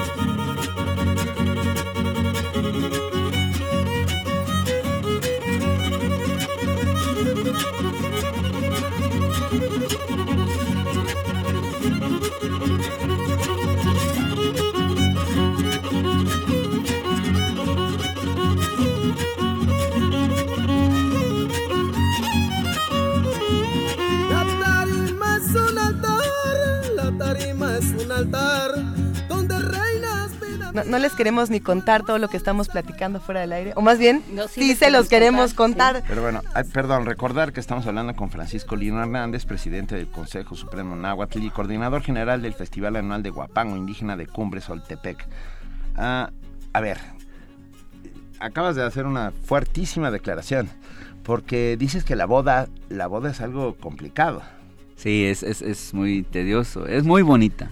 Las, todas las, en Consejo Supremo Náhuatl hablamos o realizamos más de 27 temas. Entre medicina tradicional, que ya está programado para el 24-29 de marzo de 2016. Ahí también paralelo a eso vamos a hacer lo de, le decimos Xochicali, y los antropólogos eh, ya lo tienen documentado, precisamente uno que está aquí en INAG, subdirector de etnología me parece, él le llama Atlacualtalistli, eh, hay que darle de comer al cerro por todos los parabienes, para que los animales estén bien, las cosechas estén bien, que no llueva mucho, que llueva lo normal. ¿Cómo se Eh, le da de comer al cerro, perdón? Eh, se, le of- se le ofrenda, se le ofrenda a la naturaleza por los daños causados. Y por como agradecimiento a que este año se nos fue bien. En este caso, por, tratarse de diciembre no vamos a poder, entonces lo vamos a pasar a, a 24 29 de marzo, ¿Cómo se fija? O sea, ¿cada cuánto se hace? cada año. Cada año lo, lo, lo estamos haciendo. Tenemos un cerro, es muy conocido en la región, zona norte de Veracruz, es el más alto. Se llama ce- Cerro Postectli, está documentado antropológicamente.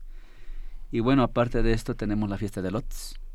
La fiesta de lotes agosto-septiembre, es una fiesta grandísima, este, todo el mundo va por sus elotes, igual, hay un consejero en Huehuetaca que da toda la guía. Visten a los elotes. ¿Visten a los elotes? Sí, eh, eh, en agua le decimos el Otlanamalisli, eh, fiesta de elotes. Se van los, los abuelitos, los maíz abuelitos o los, elot- o los elotes de hace un año y visten a los, a los niños, a, a los elotes nuevos que fueron a traer ahorita a la misma. Igual con trío se hace el arco, este, los padrinos son una niña y un niño. Y el Huehuetacal dice que por la inocencia de ellos, la, la espiritualidad de un niño que no tiene pecados. Guau. Este, e- ese es Qué otro, ese es otro tema también, demasiado amplio, es muy, es muy grande también, son dos, tres Pero sí se está documentando, o sea, sí, sí, hay, sí, se está hay- registrando sí, de alguna es. manera. Sí, sí, sí, lo hay. Y la boda, como me decía, este, pues los preparativos, en mi caso particular, en 2009, yo empecé en el 2008, ir preparando quién va a ser el padrino, eh, quién va a ser el consejero. Si, yo busco un consejero en Huehuetlaca, eh, faltando cuatro o cinco meses, no lo encuentro. Hoy día encontrar un trío allá para que vaya a tocar una boda o algún festejo, no lo hay. Todos están apartados, están contratados. Entonces hay que ir un año o dos años antes con la banda de viento, el trío, porque si no dicen, este, discúlpame, pero no puedo ser tu guía espiritual en la boda porque tengo mi agenda ocupada. Pero tú bueno, tú te casaste. Sí, 2009. En 2009, ¿y qué tal? Eh, muy difícil. Eh, concretamente la boda, la boda, cuatro días. Cuatro días porque hay que acomodar de trastes. Es un acarreo de trastes, pero trastes grandes. Hay trastes grandes, este, las pailitas son de cobre, de hace muchos años, estamos hablando de 40, 50 años. Bancos, sillas, mesas. No son mesas como tal. Son unas tablas que se supone de hace 50 años, donde había árboles muy Ajá. grandes, muy gruesos. Y la tabla es del ancho de lo que es una mesa ahorita, de, de unos 50. ¿Y cu- cuántos invitados hay a una boda? El ¿Cuántos padrino hubo en tu boda? El padrino, eh, mi padrino de velación, porque hice- las dos cosas. Lo hice normal como si fuera una ciudad, con el padre sacerdote en la mañana. Se ofreció una comida a las 2, 3 de la tarde. Y en la tarde empezamos lo, lo otro, la ceremonia este, indígena. Sí. El padrino llevó 120 pares, de 120 matrimonios, el padrino. Eh, mi suegro llevó 160 matrimonios. Son los que yo tengo que atender. Como- Estamos hablando de dos, 280. Más o menos. Y aparte los que... Eso es nada más a la mesa principal. Ajá. Sí, sí, sí. O sea, es, es muy independiente en la comida de a mediodía que fue. Esto ya es en la tarde-noche. En la tarde-noche llega el padrino. Vienen por nosotros, por los novios, nos llevan a, a su casa. Allá nos visten. Y allá es una ceremonia. Allá él nos da de comer.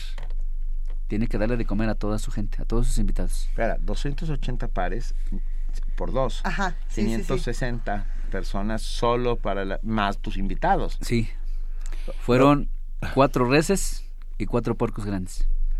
¿Lo volverías a hacer? No, no, No, no. hablábamos, por ejemplo, de, de toda esta comida que se preparaba, no solamente de las, de las albóndigas, de las 10 albóndigas, sino también de los postres. Eh, ¿cómo, ¿Cómo era este, este asunto Bueno, con es las que papayitas? una vez que ya regresamos allá de los padrinos, ya llegamos, el arco en mi casa, nos pasan, nos ingresan. El señor El Huetlacal tiene todo un altar como si fuera Día de Muertos, todo arreglado, tiene flores, tiene velas, tiene todo. Y ya nos acomodan en las mesas, en la mesa principal. Sí. La el primer plato fuerte, el plato es un plato hondo, que aquí se asimila, yo creo que serían lo de cuatro platos. Como de un pozole. sí, pero mucho más grande. Pero mucho más grande. Este, son ocho albóndigas de pura carne. La carne, esa se empezó a picar desde un día antes, en tabla, con machete. Bien picada, picada, Ay. picada. Entonces es mucha gente la que trabaja. Ajá. Eh, para esto se ofrece ese plato y luego al ratito que uno termina, se supone que tienen que terminar. Viene el otro, pero ese es de puras carnitas de res. Ah, ok. En caldo. Y luego viene la de puerco, de puro espinazo. Y por ahí ya estamos hablando de la una, dos de la madrugada vienen los tamales de res. Y luego vienen los tamales de puerco. Ellos y luego viene la misma teoría. Y luego viene el café. Y viene el pan. Y entonces al último, como el postre. Como a las 5 de la mañana, más, Más o menos. Ajá. Son unas papayitas, o es una papaya, pero es papaya cimarrón, papaya chica. Le llamamos ochonetli en náhuatl. Ochinetli. Y el otro es una como chayote, pero liso. Ese es silvestre, ese se llama cuauyotli. Es como una calabaza, es como el chayote. También, eso se manda a preparar ocho días antes. Se rebana, se pela y se mete en pilón, que es la panela. Nosotros tenemos allá la moliendas de caña. Y ese es el postre que se les da. Ese Y ya- es como la calabaza en tacha, ¿no? Algo así. Es una versión de la Y calabaza. ya por ahí de las 10 de la mañana, pues empieza uno ya a la despedida. ¿Y de beber, Carlos? Los aguardientes. Digo, Francisco, Lo fuerte es aguardiente. El aguardiente, los curados. El de nancha, el de vainilla, de ciruela, de manzana. Son, es el aguardiente. Y, y, en, y en todo este proceso, en todo este ritual, eh, siempre está la música. Sí. El o sea, la música no se puede acabar hasta las No. 10 de la mañana. No, no, no. El, el trío está desde que llegó el padrino por los novios hasta las 10, 11 de la mañana, que es la despedida. ¿Y hay un- alguna función ritual de la música? O sea, ¿cumplen alguna función dentro del rito? Sí, porque, este, por ejemplo, conozco a, a- desde niño conozco a don Galdino Osorio Subiria, Ujú. un violinista tradicional, eh, muy respetado por los de aquí del Distrito Federal que tocan. No sé si aquí alguien ha escuchado a Trío Chicontepec. Trío Chicontepec, el maestro Quecho es originario de Chicón, pero creció en el Distrito Federal. Entonces, cuando me caso, invito a Trío Chicontepec, él va y toca en el día. Y se quedó a tocar en la noche, pero nos dijo, dice, yo respeto mucho la región, dice, aquí el maestro es don Galdino, yo aquí no entro. ¿Por qué? Porque el huehuetlácate, el consejero, como for- conforme va el procedimiento, no es necesario que le haga señalamiento o le pida una canción o un son de flor. El trío tradicional ya tiene la, la guía Sí. de cómo lo va a hacer. Entonces es una función al pie de todo esto. Recordemos todo, eh, esto es en Soltepec, el día 28 y 29 de diciembre eh, se 2015. llega... ¿Perdón? 2015. Este De- año, 28 este año. 29 de diciembre de 2015, Festival de, Huacam, de Huapango, Cumbre Soltepec. Ah, se llega por, Por Álamo, Veracruz, por Álamo, Veracruz. Yo, Puso, puso Vania la información en redes está sociales. toda la información en redes sociales. Sí, Festival tenemos una página en el Facebook que se llama Corazón Abierto. Ah, ahí, ahí pueden encontrar el croquis y todos los tríos, los danzantes. Yo, yo soy un apasionado del guapango. A mí, Los yo vi de pelear un oso con una garza morena.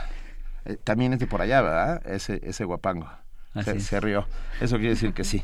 Ah, no sabes cuánto agradecemos, Francisco No, al Lino contrario. Hernández. Es para nosotros un enorme privilegio que nos compartas nuestras mejores y más bellas tradiciones, ah, porque de eso estamos hechos, es parte de nuestra identidad. Si olvidamos tan, si- tan siquiera un segundo todo esto, estaremos perdidos, no tenemos futuro. Que ese es yo creo que el, el punto importante, ¿no? Porque dices, cada vez es más complicado, cada vez eh, hay, los grupos están más ocupados, pero se va pasando esta información, ¿no? estos niños que estos elotes nuevos saben lo que está sucediendo, se enteran, se quedan Sí. en la sí, sí, comunidad. Sí, así es. Eh, nuestro intento, el objetivo es este, que estos tríos tradicionales, don Galdino ya tiene sus 70 años de edad y así otros, don Laco, el trío Colatlán, eh, hacemos carnaval también, hacemos muchas cosas donde siempre está inmiscuido el trío tradicional. Entonces, lamentablemente ahora la juventud hace un bautizo, hace algún festejo y busca tríos y llegan los tríos contemporáneos y se empiezan a olvidar de, de los sones de flor. Y eso es lo que queremos. Tenemos talleres de danza, de baile de guapango y de música huasteca para que los niños se adentren, se motiven, busquen esta reproducción. Sí, porque pasa también con, con los Veracru- bueno, con, con los tríos de son, ¿no? También es complicado que, que de pronto pasen, que, que sigan manteniendo las tradiciones, que sigan cantando las mismas canciones, ¿no? Harán las suyas, pero, pero es importante que ciertos sones y ciertas canciones se queden, ¿no? Sí, sí, sí, por supuesto. eh, Claro. Somos respetuosos de los tríos tradicionales que, este, que también a veces se molestan, pero en- en- eh, desde su perspectiva tienen esa razón, ¿no? Porque es muy suyo. Cuando ellos dicen, es que llegó un trío, dice, y tocó la puerta negra, dice, pues es que eso que tiene que ver con... Y es que ya tocó una cumbia de Los Ángeles Azules. Digo, bueno, es que hay que respetar también los estilos, ¿no? La gente hay lugares donde les gusta. Por supuesto, debemos no respetar los estilos, pero la cultura como tal no debe desintegrarse, ¿no? Eh, no son cometas que se desintegran en aerolitos por todas partes, sino que debemos reunir toda nuestra cultura. Y qué mejor que darnos la vuelta a este festival Sí. y, y- y escuchar más música. Por favor, Lino, ¿qué, qué más, qué más vamos a escuchar para despedirnos? Eh, los trinos, eh, esto, como decía yo, estamos abiertos a, a la interacción. Los trinos son de eh, un municipio de San Bartolo Tututepec, en el estado de Hidalgo, que en algunas ocasiones han dado sus vueltas por allá a tocar. Y bueno, la, la melodía se llama Checherec. Venga, escuchémosla. Un Es abrazo. Un estilo versátil ya. Un estilo versátil. Un abrazo a Francisco Lino Hernández, presidente del Consejo Supremo Náhuatl, coordinador general del Festival Anual de Guapango Indígena de Cumbre Soltepec, Chicontepec de Tejeda, Veracruz. Feliz fiesta. Gracias, allá los esperamos. Allá nos vemos. Muchísima admiración y gracias. agradecimiento. El lavado mi pequeño, el sonido está ajustado, todo está preparado, el ritmo es bueno. Chiquilla es la voluntad y eso hay que hacer. Llámame más tarde, me encantaría. Baby, te llamo más tarde mi fiesta. Salimos en la madrugada, bailando, gritando hasta el amanecer. Baby, más tarde mi fiesta. Salimos en la madrugada, bailando, gritando hasta el amanecer.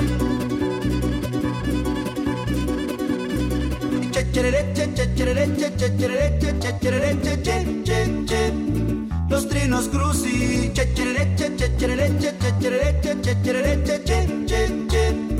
Los trinos cruci. Y vámonos. De party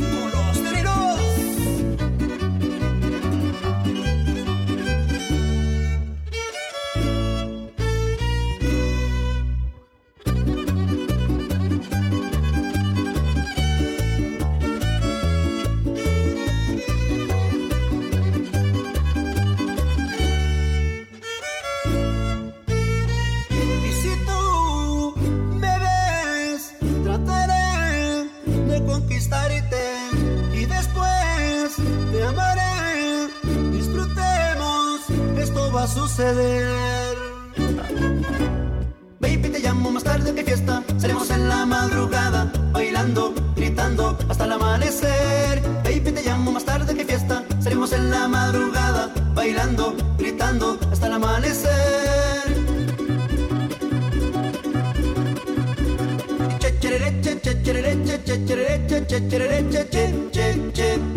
Los trinos Che che che che che che che che che che che che.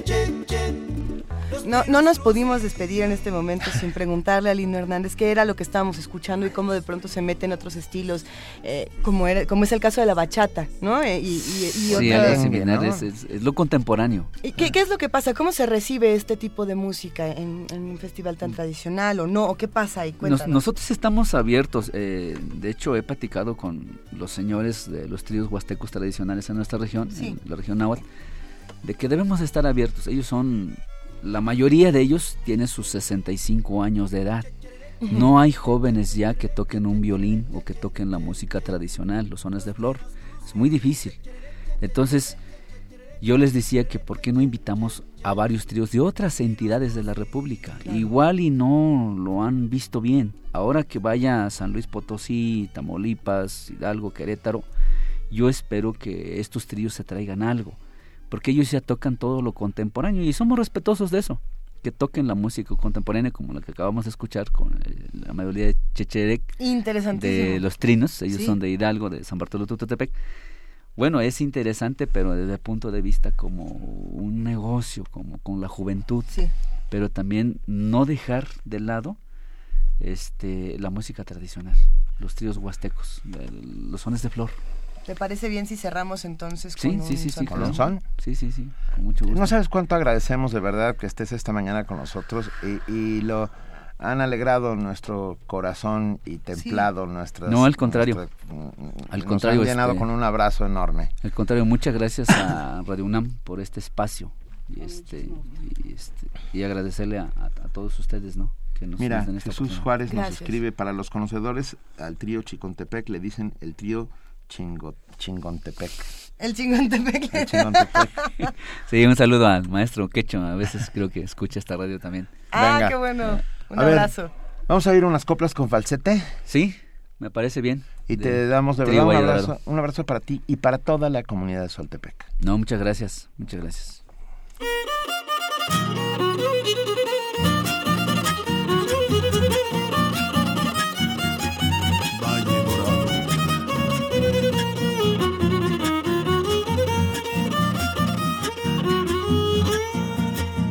Debajo del agua mansa y está la mejor corriente.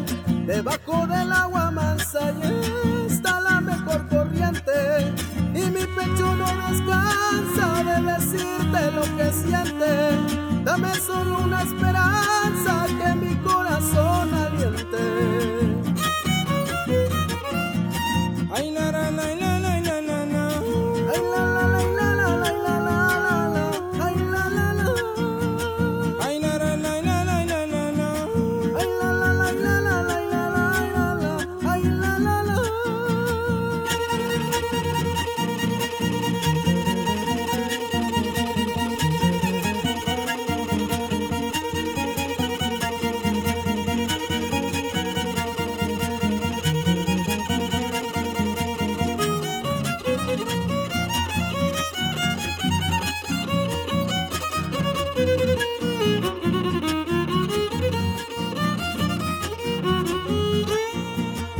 seas tan orgullosa, ya, mi amor, dile que sí. Ya no seas tan orgullosa, ya, mi amor, dile que sí. Que este pecho que es odiosa de amarte solo a ti. Y mi alma será dichosa de tenerte junto a mí. Ay, la, la, la,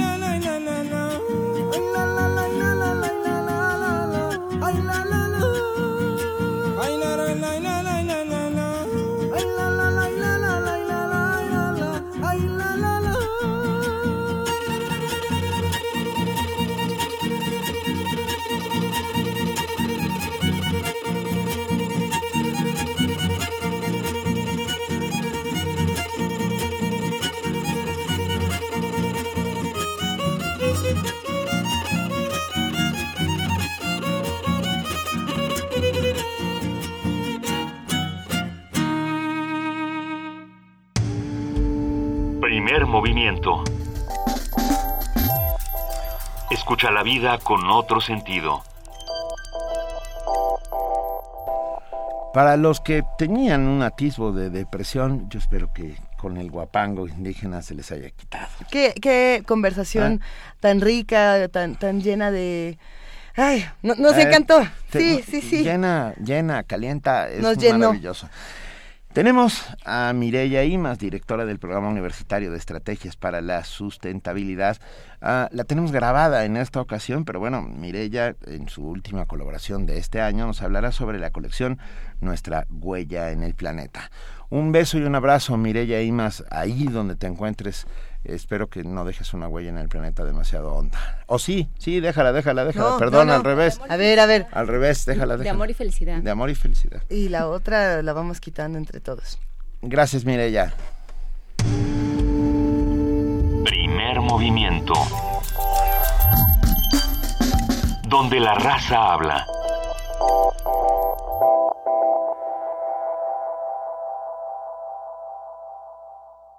Buenos días, Luisa, Juana Inés, Benito. Es un placer estar nuevamente con ustedes y pues les deseo a, a ustedes y a toda la comunidad de Primer Movimiento pues unas muy felices fiestas.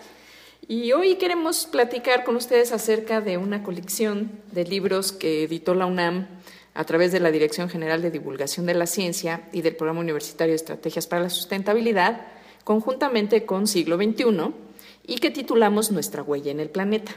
Digamos que vista desde el espacio, la Tierra, nuestro planeta, puede parecer insignificante, apenas un grano de arena. Pero esa mota de polvo, junto a su pálida estrella, es nuestro hogar, la Tierra, el único que conocemos hasta hoy en el que ha sido posible la evolución de la vida. La colección de nuestra huella en el planeta busca comunicar el impacto que han tenido las diversas actividades humanas a lo largo de toda nuestra historia en este pequeño planeta. Así como, por supuesto, la urgente necesidad de construir una nueva relación con el entorno y, por supuesto, entre las personas, para controlar, detener y revertir los impactos que la humanidad ha infligido a esta, nuestro planeta Tierra. La serie está dirigida principalmente a jóvenes de nivel bachillerato, pero ciertamente no solo va para ellos, también queremos alcanzar un público más amplio al cual sabemos que le interesa este tipo de información y que quiere conocer y comprender los temas como el estado actual del planeta y las herramientas que ha construido la ciencia para medir nuestro impacto en el funcionamiento del mismo, así como también ideas que han surgido para cambiar el modelo dominante de desarrollo por uno que nos permita a las generaciones actuales y por supuesto a las futuras poder continuar nuestro viaje en el espacio en esta brillante nave azul. Nuestra huella en el planeta está organizada en cuatro tomos, con los que quisimos abarcar algunos de los aspectos más importantes de la crisis ambiental y civilizatoria en la que nos encontramos, así como algunas de las ideas y debates de actualidad para poder cambiar el curso actual.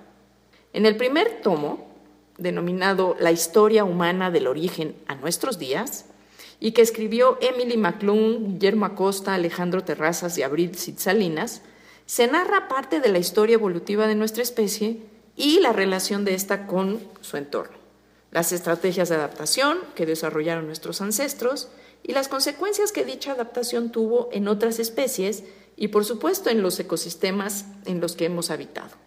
Prácticamente hoy no solo lo que hemos habitado, sino todos los del planeta.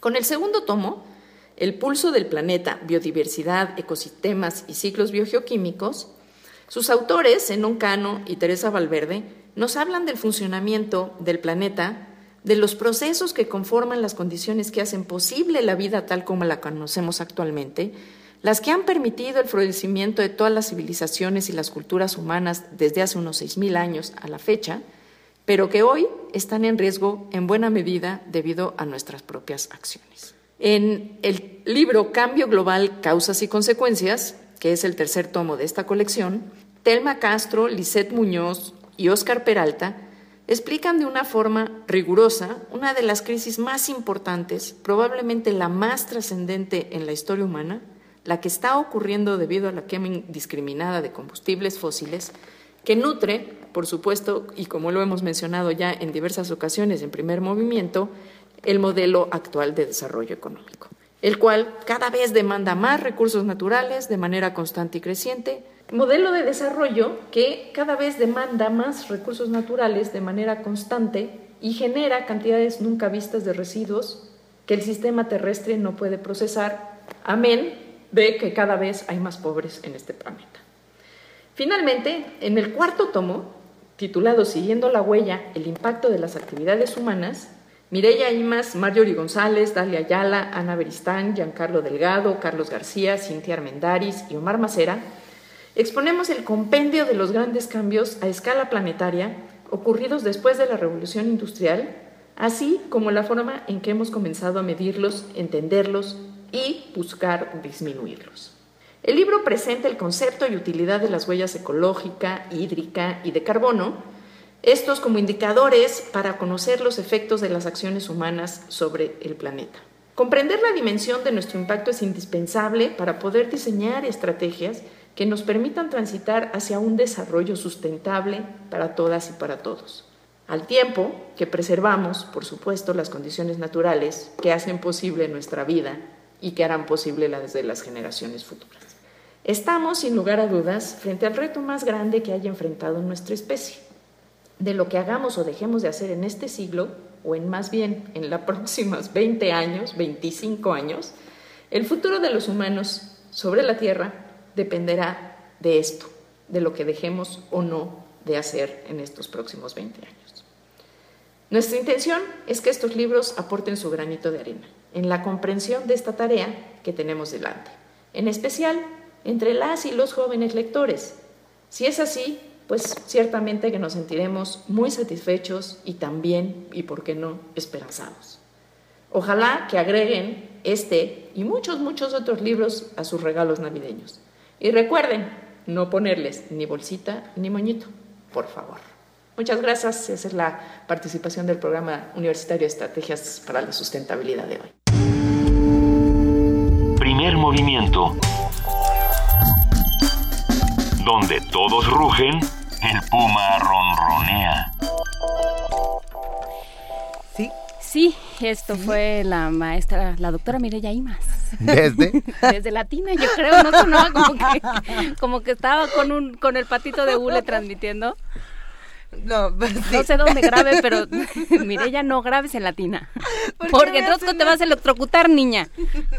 Cuidado con su huella que van dejando en el planeta. Recuerden la huella hídrica, la huella de carbono, tantas cosas que tenemos que proteger y tantos programas que se están encargando de ayudarnos últimamente. Gracias al pues. Gracias al pues. Y, y, y de verdad, permítanme hacer un agradecimiento absoluto a todos los que están ahí con nosotros haciendo comunidad, que nos arropan, que nos corrigen, que nos, Que nos avisan, alimentan. que nos avisan, que nos, que nos, que están siempre Que nos cuidan. al lado nuestro, exacto, cuidándonos, haciendo justamente comunidad. No saben qué placer se siente. Este es- ha sido un año francamente ah, complicado y sin embargo De todo, en todos los sentidos posibles ha sido y, y complicado sin este embargo ha sido luminoso y eso es gracias a todos ustedes.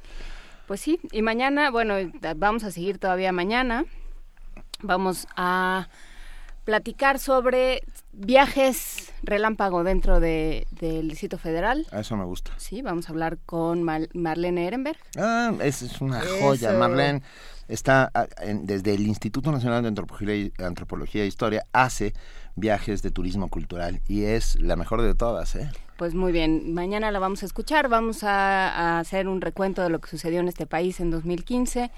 Este, prepárese y también vam- vamos a tener la tercera la tercera parte y conclusión de nuestra pastorela y vamos a platicar sobre recetarios tradicionales, sobre recetas tradicionales, sobre esos momentos prustianos que tiene uno de pronto eh, de- metido en la cocina Ah, me gusta. con Pepe Iturriaga. Oye, eh, ya tenemos a los dos ganadores, ¿verdad? Ya, ya los anunciamos, sí, ya los anuncia, ya, ya los anunciamos vía Twitter, ellos ya lo saben, a los dos que se van a ver la gaviota de Chekhov con Blanca Guerra.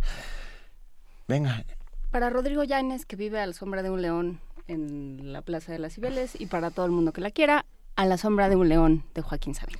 gracias Juana Inés de esa, gracias, Muchísimas gracias. Luisa Iglesias, las quiero. Las quiero mucho, Juana Inés de esa, Benito Taibo, todo el equipo que todo hace posible equipo. este programa. Mil gracias. Esto es Primer Movimiento. El mundo desde la universidad. Llegó con su espada de madera y zapatos de payaso a comerse la ciudad. Compró suerte en Doña Manolita y al pasar por las Cibeles quiso sacarla a bailar vals como dos acurrucados y dormirse acurrucados a la sombra de un león. ¿Qué tal? Estoy sola y sin marido. Gracias por haber venido a abrigarme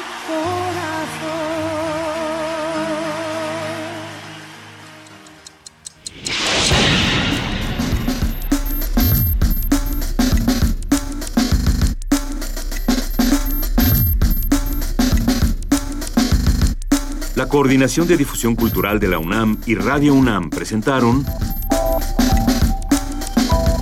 Primer Movimiento. El mundo desde la universidad.